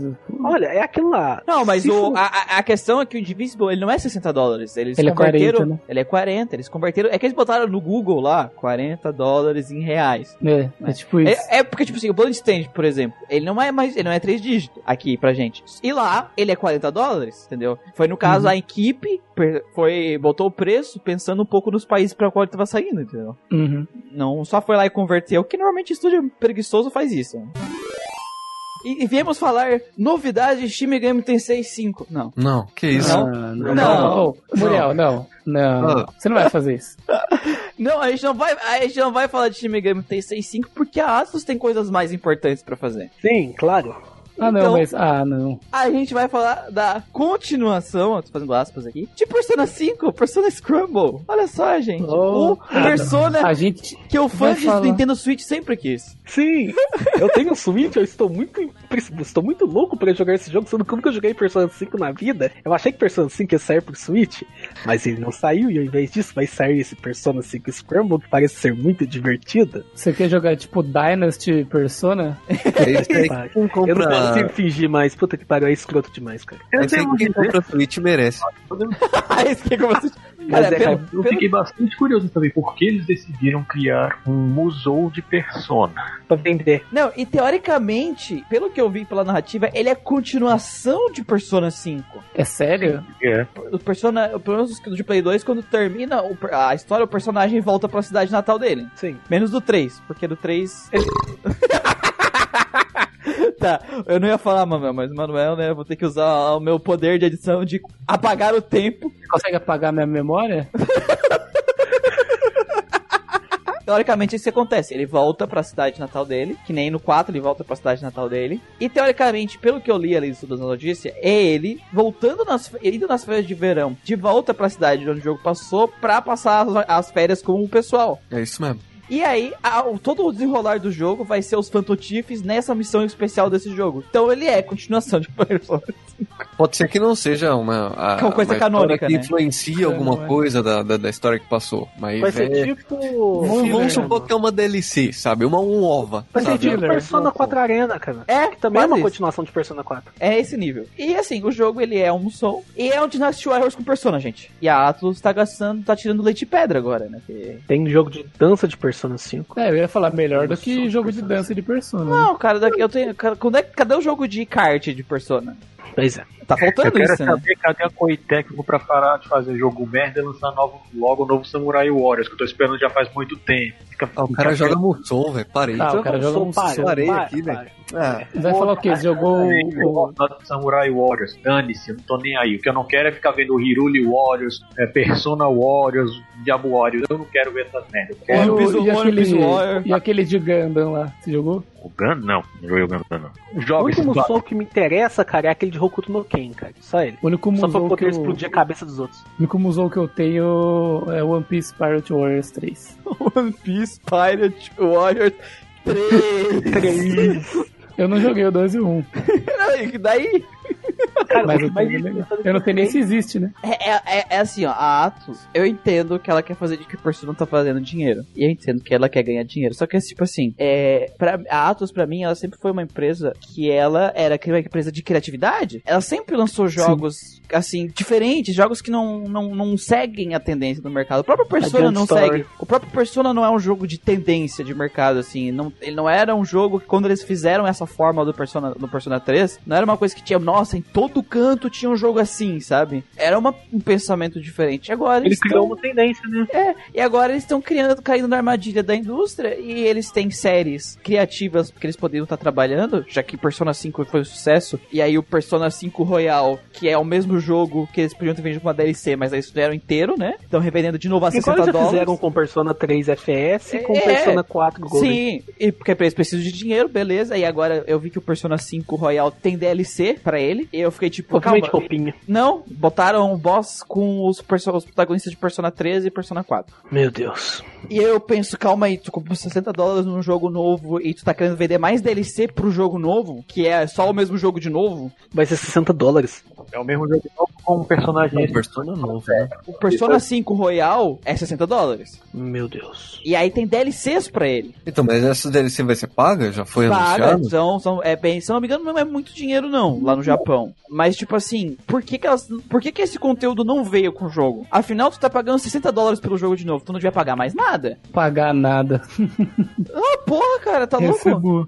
Não, não, devia vir de graça isso aí. Pelo É um que eu vi antigo. lá, é, tem um valor, não é muita coisa, se não me engano, em yen é só uma moeda, os DLC, porque é só um boss. Mas, cara, mesmo assim, cara, eu acho ridículo tu ter que comprar isso num jogo que já era pra ser um jogo inteiro com conteúdo a mais que o anterior, sabe? E falando em Persona 5, também teve aquele aviso, né? Daqui a 12 dias. Acho que vai anunciar uma DLC pro Musou. Não, é, é pro Royal. É pro Royal, também, ó. É é direto pro Royal. Então, esse tipo de DLC, tipo, de, de boss, assim, se não influencia na, na história, eu vejo como essas DLC de roupa que eles vendem pra persona. Não serve pra nada. Ô louco, ô louco. Então, cara, se vai vender ou não, entendeu? Se não, se não faz parte da história, não tem por que comprar. Quem vai comprar vai ser aquela galera que acha que Persona é só a partir do 3, tá ligado? Nossa, eu vou jogar, vou jogar contra os personagens do primeiro Persona. Igual, é, eles vendem. DLC a rodo de, de, de roupa. Quem compra é só quem quer. Tipo, quem curte mesmo. Não, É que, tipo assim, esse é um conteúdo que é interessante pra quem é fã. Porque o de roupa só compra é, perfeitido. É. Vamos ser Ô, sinceros. o louco, que que- ô, ô, Lucas, você não curte roupinha, mano? É, porra, cara, ah, vamos tomar no cu, né? É. Pelo amor de Deus. Usar- Aí, aí, tipo assim, só que vamos pensar, entre roupinha e boss, Antes do boss. o boss Pô, é. roupinha. Não, porra, tá no cu. Roupinha, mano, você não curte. Isso é, é- é uma coisa que claramente podia estar vindo com o, o Royal, porque tu tá tendo que comprar o jogo de novo. Tipo como aconteceu com o Vespiga na Definitive Edition, que vem com as DLC Vem tudo. com a DLC tudo. E esse Ô, Persona mas- mas vamos- Rumble, ele vai vir com uma personagem nova, né? Vai. Exclusiva pra esse Sim. jogo. Mais uma wife pra vender figure. Ô, ô, Muriel. 300 yen o, cada boss. Muriel, mas deixa eu perguntar uma coisa que interessa, então, desse Royal. Que roupinha que vem? Toma no cu, filho da puta. Ah, 300 yen? Cara, 11 reais num boss. Para Final Fantasy VII Remake. Eles lançaram duas propagandas que são, são novelinhas mexicanas tentando vender Final Fantasy a partir da nostalgia. Conte-me uma novidade. Uma de 7 minutos, sério, uma novela de 7 minutos. Não é uma propaganda do jogo. Não é uma propaganda falando das qualidades do jogo. Não é uma zoeira que nem as propagandas lá do Sega Sanshiro. Saga- Sagato Sanshiro lá, que é uma brincadeira, uma piada. Não. É literalmente um episódio, meio, meio episódio de anime, tentando construir um, um sentimento nostálgico com Final Fantasy. O setting, no caso. O 7, o 7. É, tanto pra o pessoal que jogou, quanto pra tentar criar essa, essa estigma no pessoal que não jogou ainda na época. Entendeu? Fizeram um episódio, uma propaganda que é um episódio. É, então, tipo assim, eu, eu sou contra esse tipo de propaganda porque eles não estão tentando vender um jogo. Aham. Estão tentando vender nostalgia. E nostalgia não é um produto, na minha opinião, sério. Tipo, você tá comprando o Final Fantasy VII por causa da tua nostalgia, joga o 7 original. Ele é 10 conto na Steam. Eles estão brincando com seu sentimento. Eles estão brincando com seus sentimentos. Esse não é o Final Fantasy VII que tu jogou no passado. E eu não tô nem falando que o jogo vai ser ruim, sabe? É, é- eu acho um jeito, pra mim, uma empresa que ela, ela foca demais nisso,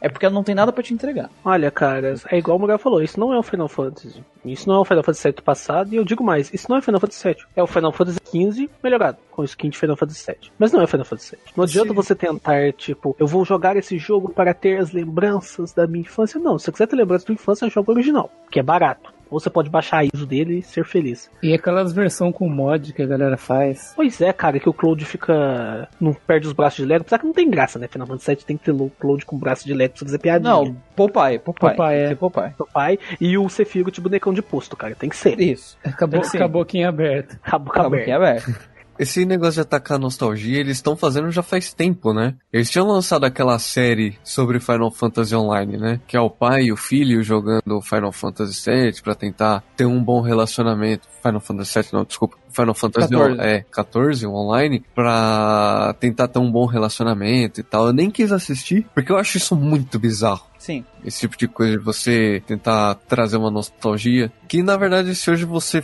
for jogar o jogo, talvez você nem tenha mais, sabe? Você, você tem lembranças de um momento que você passou, mas hoje se você for, jogar, talvez nem graça você ache. Cara, é, é aquilo, sabe? Eu acho que, tipo assim, o Trials of Mana é, é um remake. Eu quero que tu me mostre. Eu não quero que tu faça videozinho mostrando eu me divertindo jogando sem que isso. Não, eu me mostre o que, que tu tem me oferecer pra esse jogo aqui. Uhum. sabe? E então, se tu quer vender o Final Fantasy Remake, eles tinham que fazer o que eles estavam fazendo até agora: propaganda mostrando que tipo de conteúdo que vou ter no jogo. Pra mim, quando a empresa começa a apelar pra isso, porque eu sei que é marketing, né? Eles querem vender o jogo, então eles querem apelar pra nostalgia. Quando tá, chega nesse nível aqui, é porque eles não têm nada mais pra te mostrar. Aham. Os trailers que a gente teve até agora de Final Fantasy VII Remake é tudo que a gente tem de Final Fantasy VII Remake. Vai ser aquilo lá. No momento que eles chegaram com uma novela de 13 minutos, eles não têm mais nada pra te mostrar do jogo. É verdade. Pokémon foi a mesma coisa. Acabou o que eles tinham pra mostrar. Começaram a sair o quê? Só propaganda de nostalgia. Né? E o que aconteceu? O jogo era exatamente aquilo que a gente viu na demo. O jogo final. Então Final Fantasy VII, o jogo tá longe de sair ainda e já tem propaganda assim. Então acabou as informações que tu tinha pra revelar do jogo. O jogo não tem mais nada pra mostrar, é isso mesmo? Quanto mais o tempo passa, mais eu gosto de Dragon Quest, sabia? Falando, cara. Falando. Se tu quer comprar o Final Fantasy VII Remake, não tem problema. Mas compra o Final Fantasy VII Remake por tu achar que ele vai ser um bom jogo pelo que ele é. Não compra o jogo por uma coisa que não tem nada a ver com o jogo. Não compra o jogo por causa de um sentimento que tu tinha 7 anos atrás, há 10, 15 anos atrás, por causa de que tu gostava do Final Fantasy VII, então tu vai gostar desse. Não. Se tu acha que o que, que eles apresentaram de jogabilidade até agora, de narrativa que eles iam mexer, de exploração que eles iam mexer, se tu acha que aquilo ali é bom e é isso que tu quer hoje como jogador, compra o jogo, tá? Ninguém vai destacar por causa disso. Mas não cai nessa, não cai nessa cilada, senão é, a gente vai cair nesse, nesse fluxo, nessa, nessa, nesse loop que a gente tá, que as empresas não tentam entregar nada decente, fazem jogos com uns, uns design de boss ridículo, que não te dá desafio nenhum e fica te vendendo vídeo por nostalgia, sabe? Fica te vendendo jogo por nostalgia. Joga em Dragon Quest. Sim, por favor. ah, então com isso a gente termina o programa de hoje, gente. Isso aí. Até o próximo Question Falou, galera. Até a próxima. Falou. Falou. É.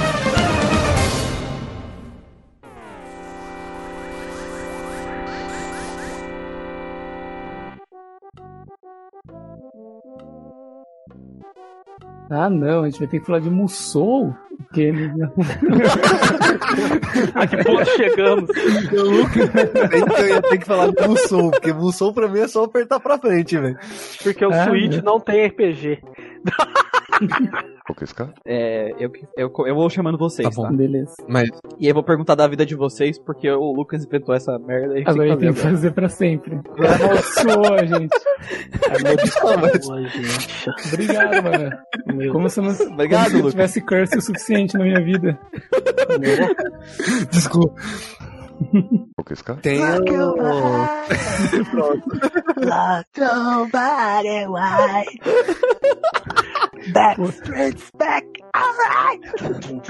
Por essa eu não tava esperando. Eu confesso pra vocês.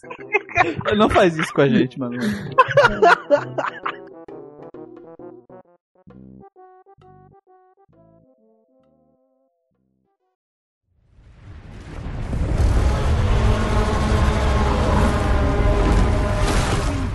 Legend of Legaia, the Snake é. o seu fiofó.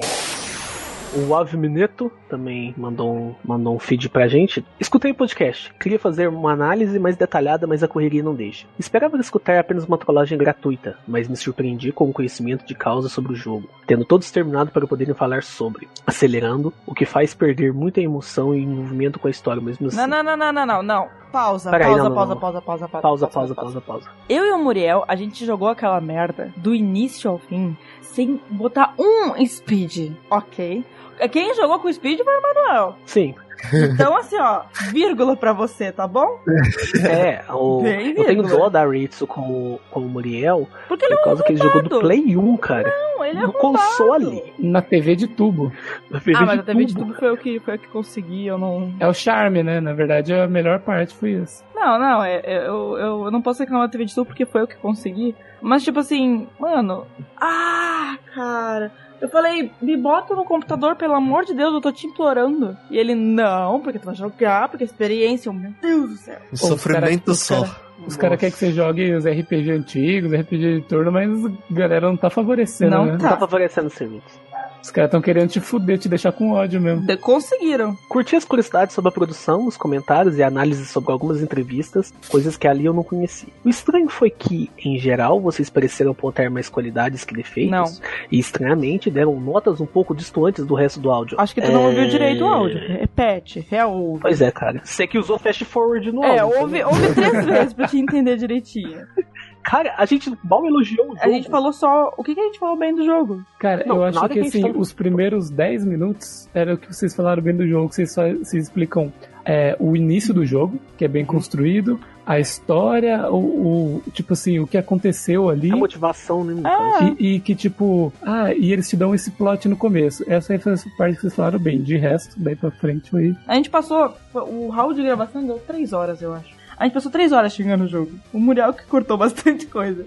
Então, assim, não me ofende, caralho, não me ofende. Na hora que a gente foi fazer a pauta, eu com o Muriel, a gente teve trabalho pra apontar pontos positivos do jogo. Não, eu e o Muriel a gente discutiu muito pra tentar achar também alguma coisa. Porque foi Oh, difícil. A gente achou, porque o jogo tem pontos positivos? É, Tem. um que outro. Mas são poucos e não se comparam É, e, e na verdade, assim, a gente não, não quer fazer um podcast só pra hatear um jogo. É foda, sabe? Porque é um, é um desfavor tu, tu, tu fazer um podcast apenas para dar hate. A não ser quando o jogo é muito ruim. Exatamente. Mas assim, quando o jogo é importante, como é Legaia no quesito história, porque todo mundo catou isso nas banquinhas e coisas do tipo, a gente precisa fazer. É bom, é bom a gente É, é fazer. bom fazer. Mas a gente não quer fazer podcast que seja praticamente só tudo hate, assim. A gente sempre vai procurar alguma coisa boa, porque não é possível que eles tenham, sabe, gastado tudo isso pra fazer um jogo Não precisa merda. ser 100% É, ruim, né? sempre tem alguma coisinha que tu pode elogiar. Mas dá uma reouvida em Legaia, porque a gente não elogiou aquela merda. Aí ele continua, o Ave Neto. Aí o cara continua, como fã, tentei me convencer que, no fundo, Aí, vocês ó. gostam do game. Aí, ó, não. Inclusive, Não. pelas tantas vezes. O cara ouviu erradíssimo, errado. tá ligado? Cara, não, Eu sério, quase chorei no podcast. Você realmente escutou só os 10 Eu quase chorei gravando aquilo. Não, não, ele justifica, ele justifica É, embaixo. justifica. Inclusive, pelas tantas vezes que disseram vários elementos terem sido mal aproveitados. Coisa que a maioria dos fãs, até mais radicais, concordam. Muita coisa ali poderia ter sido mais lapidada. É porque, cara, é o seguinte: por mais que a gente não tenha gostado do jogo, a gente tem que ser sincero com o que o jogo acertou e com o que o jogo poderia ter, o que o jogo tem de promissor. Mas como eu comentei com o Daniel no, no podcast, que eu acho que foi a parte que você não escutou direito, eu comentei. Pra mim, um jogo, ele ser promissor em alguma coisa e não fazer nada é muito pior que ele não ter feito nada. É tipo tu dizer que tu tem pretensão de estudar numa faculdade e botar ela no currículo, entendeu? Não é assim que funciona. É, tipo, se, se o jogo ele tem ideias boas, execute elas. Eu não tenho ideia nenhuma. Se Legaia tivesse tido uma história, algo mais simples, como, sei lá, um Secret of Mana, teria sido melhor do que aquele trem desgovernado que ele foi. Que tem hora que o jogo não sabe pra onde que quer ir. Não, é, é, é aquilo que a gente falou. O jogo uh, tinha boas ideias, não executou nenhuma delas. Ah, a execução é terrível. Então é basicamente isso. É igual como eu tento fazer nas minhas reviews também. Aliás, eu, Carissa, a gente fez uma re- a gente fez duas reviews que ficaram com a É, mesma é, eu nota. não li a tua antes de escrever a minha. Tu acredita? Eu não, eu não vi a tua. Ele não eu tinha não a ela não tinha lido a minha. E, sa e saiu a mesma nota, que foi Caramba. 4,5 de 10. E eu acho uma nota alta pra Legaia. Eu acho suficiente. Ele não é tão ruim quando normalmente os JRPGs mais ruins que eu joguei, Dawn of Mana, Bird of Flag 5, mas é complicado. Mas a gente tem que ter esse, digamos, profissionalismo na hora de fazer o podcast e a gente tem que elogiar o que o jogo fez. A gente tem que ser um pouquinho imparcial, mesmo que, que muitas vezes Não a dê. gente. É, é, muitas vezes não dê, a gente acaba dando rage. Meu exemplo muito bom. Ah, a gente não pode só dar hate. Assim como a gente não. não- é, eu, eu acho impossível a gente gravar um podcast que seja só elogiando. Eu. Oh, isso quando esse dia acontecer. Não vai Não, não acontecer. tem como. Vai. acontecer. Vai acontecer. Eu vou te dizer quando vai acontecer. Ah, Lunar. nem fudendo. Você vai ver, você vai ver. Nem. Não, não vai. Não, mas não vai. Vai, cara. Não vai. Não vai. Vai Então- ser só S pra cima. Vai ser o podcast dos sonhos. Ah, ele termina, né? Parece ser estilo de vocês dispensar comentários mais ácidos, colocando em xeque a unanimidade sobre os jogos, o que é muito válido por abrir espaço para análise crítica ou estimular a defesa. Com exceção da mulher e Oi. do cara, cuja voz transitava entre Calma Moura e Rafinha Bastos. Os comentários foram equilibrados. Então, tipo, tirando 90% do casting, esse cara ouviu como ele quis mesmo, né? Não é possível. Porque, tipo assim, tinha três pessoas pra gravar, porque todo o resto das pessoas não queria gravar. Sabe, eles jogar. tiveram. Não queria jogar, Não né? queria jogar, não queria gravar, não queria nem saber. Pra vocês terem uma noção, o Jorge, que já apareceu por aqui uma vez que outra lá no fim do mundo, ele começou a jogar pra gravar, ele desistiu no meio do jogo, mandou a gente tomar no cu e nunca mais entrou no chat. É E sério. assim, era o jogo e ele curtia pra caralho o jogo. Era o jogo né? da infância dele. Eu devo fazer. Então, Ele assim. estragou a infância dele. Não sei, eu tenho esse costume, tipo, de, de pegar essas bombas e jogar, porque eu gosto de fazer review. Então, legal, já tava na minha lista pra eu poder jogar. Mas eu tava evitando de jogar ele. O, o podcast foi até útil que me serviu pra adiantar. Eu jogar essa trolha, você tá entendendo? É, eu caí de bomba. O Muriel, tipo, ah, não tem ninguém pra gravar, não sei o que, ninguém quer gravar, o João ficou bravo. Eu, ah, não tem problema, eu jogo, porque eu sou muito querida e prestativa. Olha aí, ó. Mais um trauma pra Aí, minha ó. psicóloga Ah, ter que ligar. O Ritsu nunca mais vai querer jogar um jogo de turno na vida. Os dois únicos que ela jogou foi encrenca. O meu caso foi isso aí. O Muriel, quando ofereceu, eu falei, mano, eu não vou jogar nem fudendo esse jogo. Porque eu joguei anos atrás e eu lembro como que era. Aquela época pra mim já era ruim, imagina hoje. Aí eu falei, cara, não vou. Os dois únicos jogos que eu me recusei a jogar assim, porque não queria que os. São jogos que eu não gosto. Foi o Legal e o Jean Sphere. É outra merda. Da Jean Sphere? Eu não Sério? consigo jogar nenhum dos, outros- nenhum dos dois jogos deu pra jogar, velho. Sério? Eu não achei. é, Demais. Eles estão no mesmo nível de Earthbound? Lucas? Não, Earthbound é o céu perto desses dois jogos aí. Caralho, cara. Caramba. O- a, a cara com voz que transitava entre Cauê Moura e Rafinha Bastos é o Daniel? É, Eu acho que é o Danizor. é o Denizar. Porque o Muriel, ele foi o que pegou mais leve e eu e o, eu e o Denizar metemos pau no jogo. Eu tava mais. Eu tava mais tranquilo no, no, no Legai. Você não tava inspirado. Eu não tava inspirado. Então. Porque, tipo, era chutar cachorro morto, sabe? Não é a mesma coisa que falar mal de grande com todo mundo elogiando. É, É outra o, emoção. o, o, o, o Manuel gosta do sangue, das facadas. É. Sim, é, é, é, é chutar de cachorro morto. discutir em alto nível, né? Não. Eu gosto de ver, tipo, o cachorro correndo na rua, tacar pedra nele. Não cachorro do céu. morto. É isso, cara. Não maltrata os cachorros, não, cara. Para que isso aí. Aliás, o cachorro até parou de latir aqui em casa pra ver. Ela escutou isso achou melhor deixar quieto, né?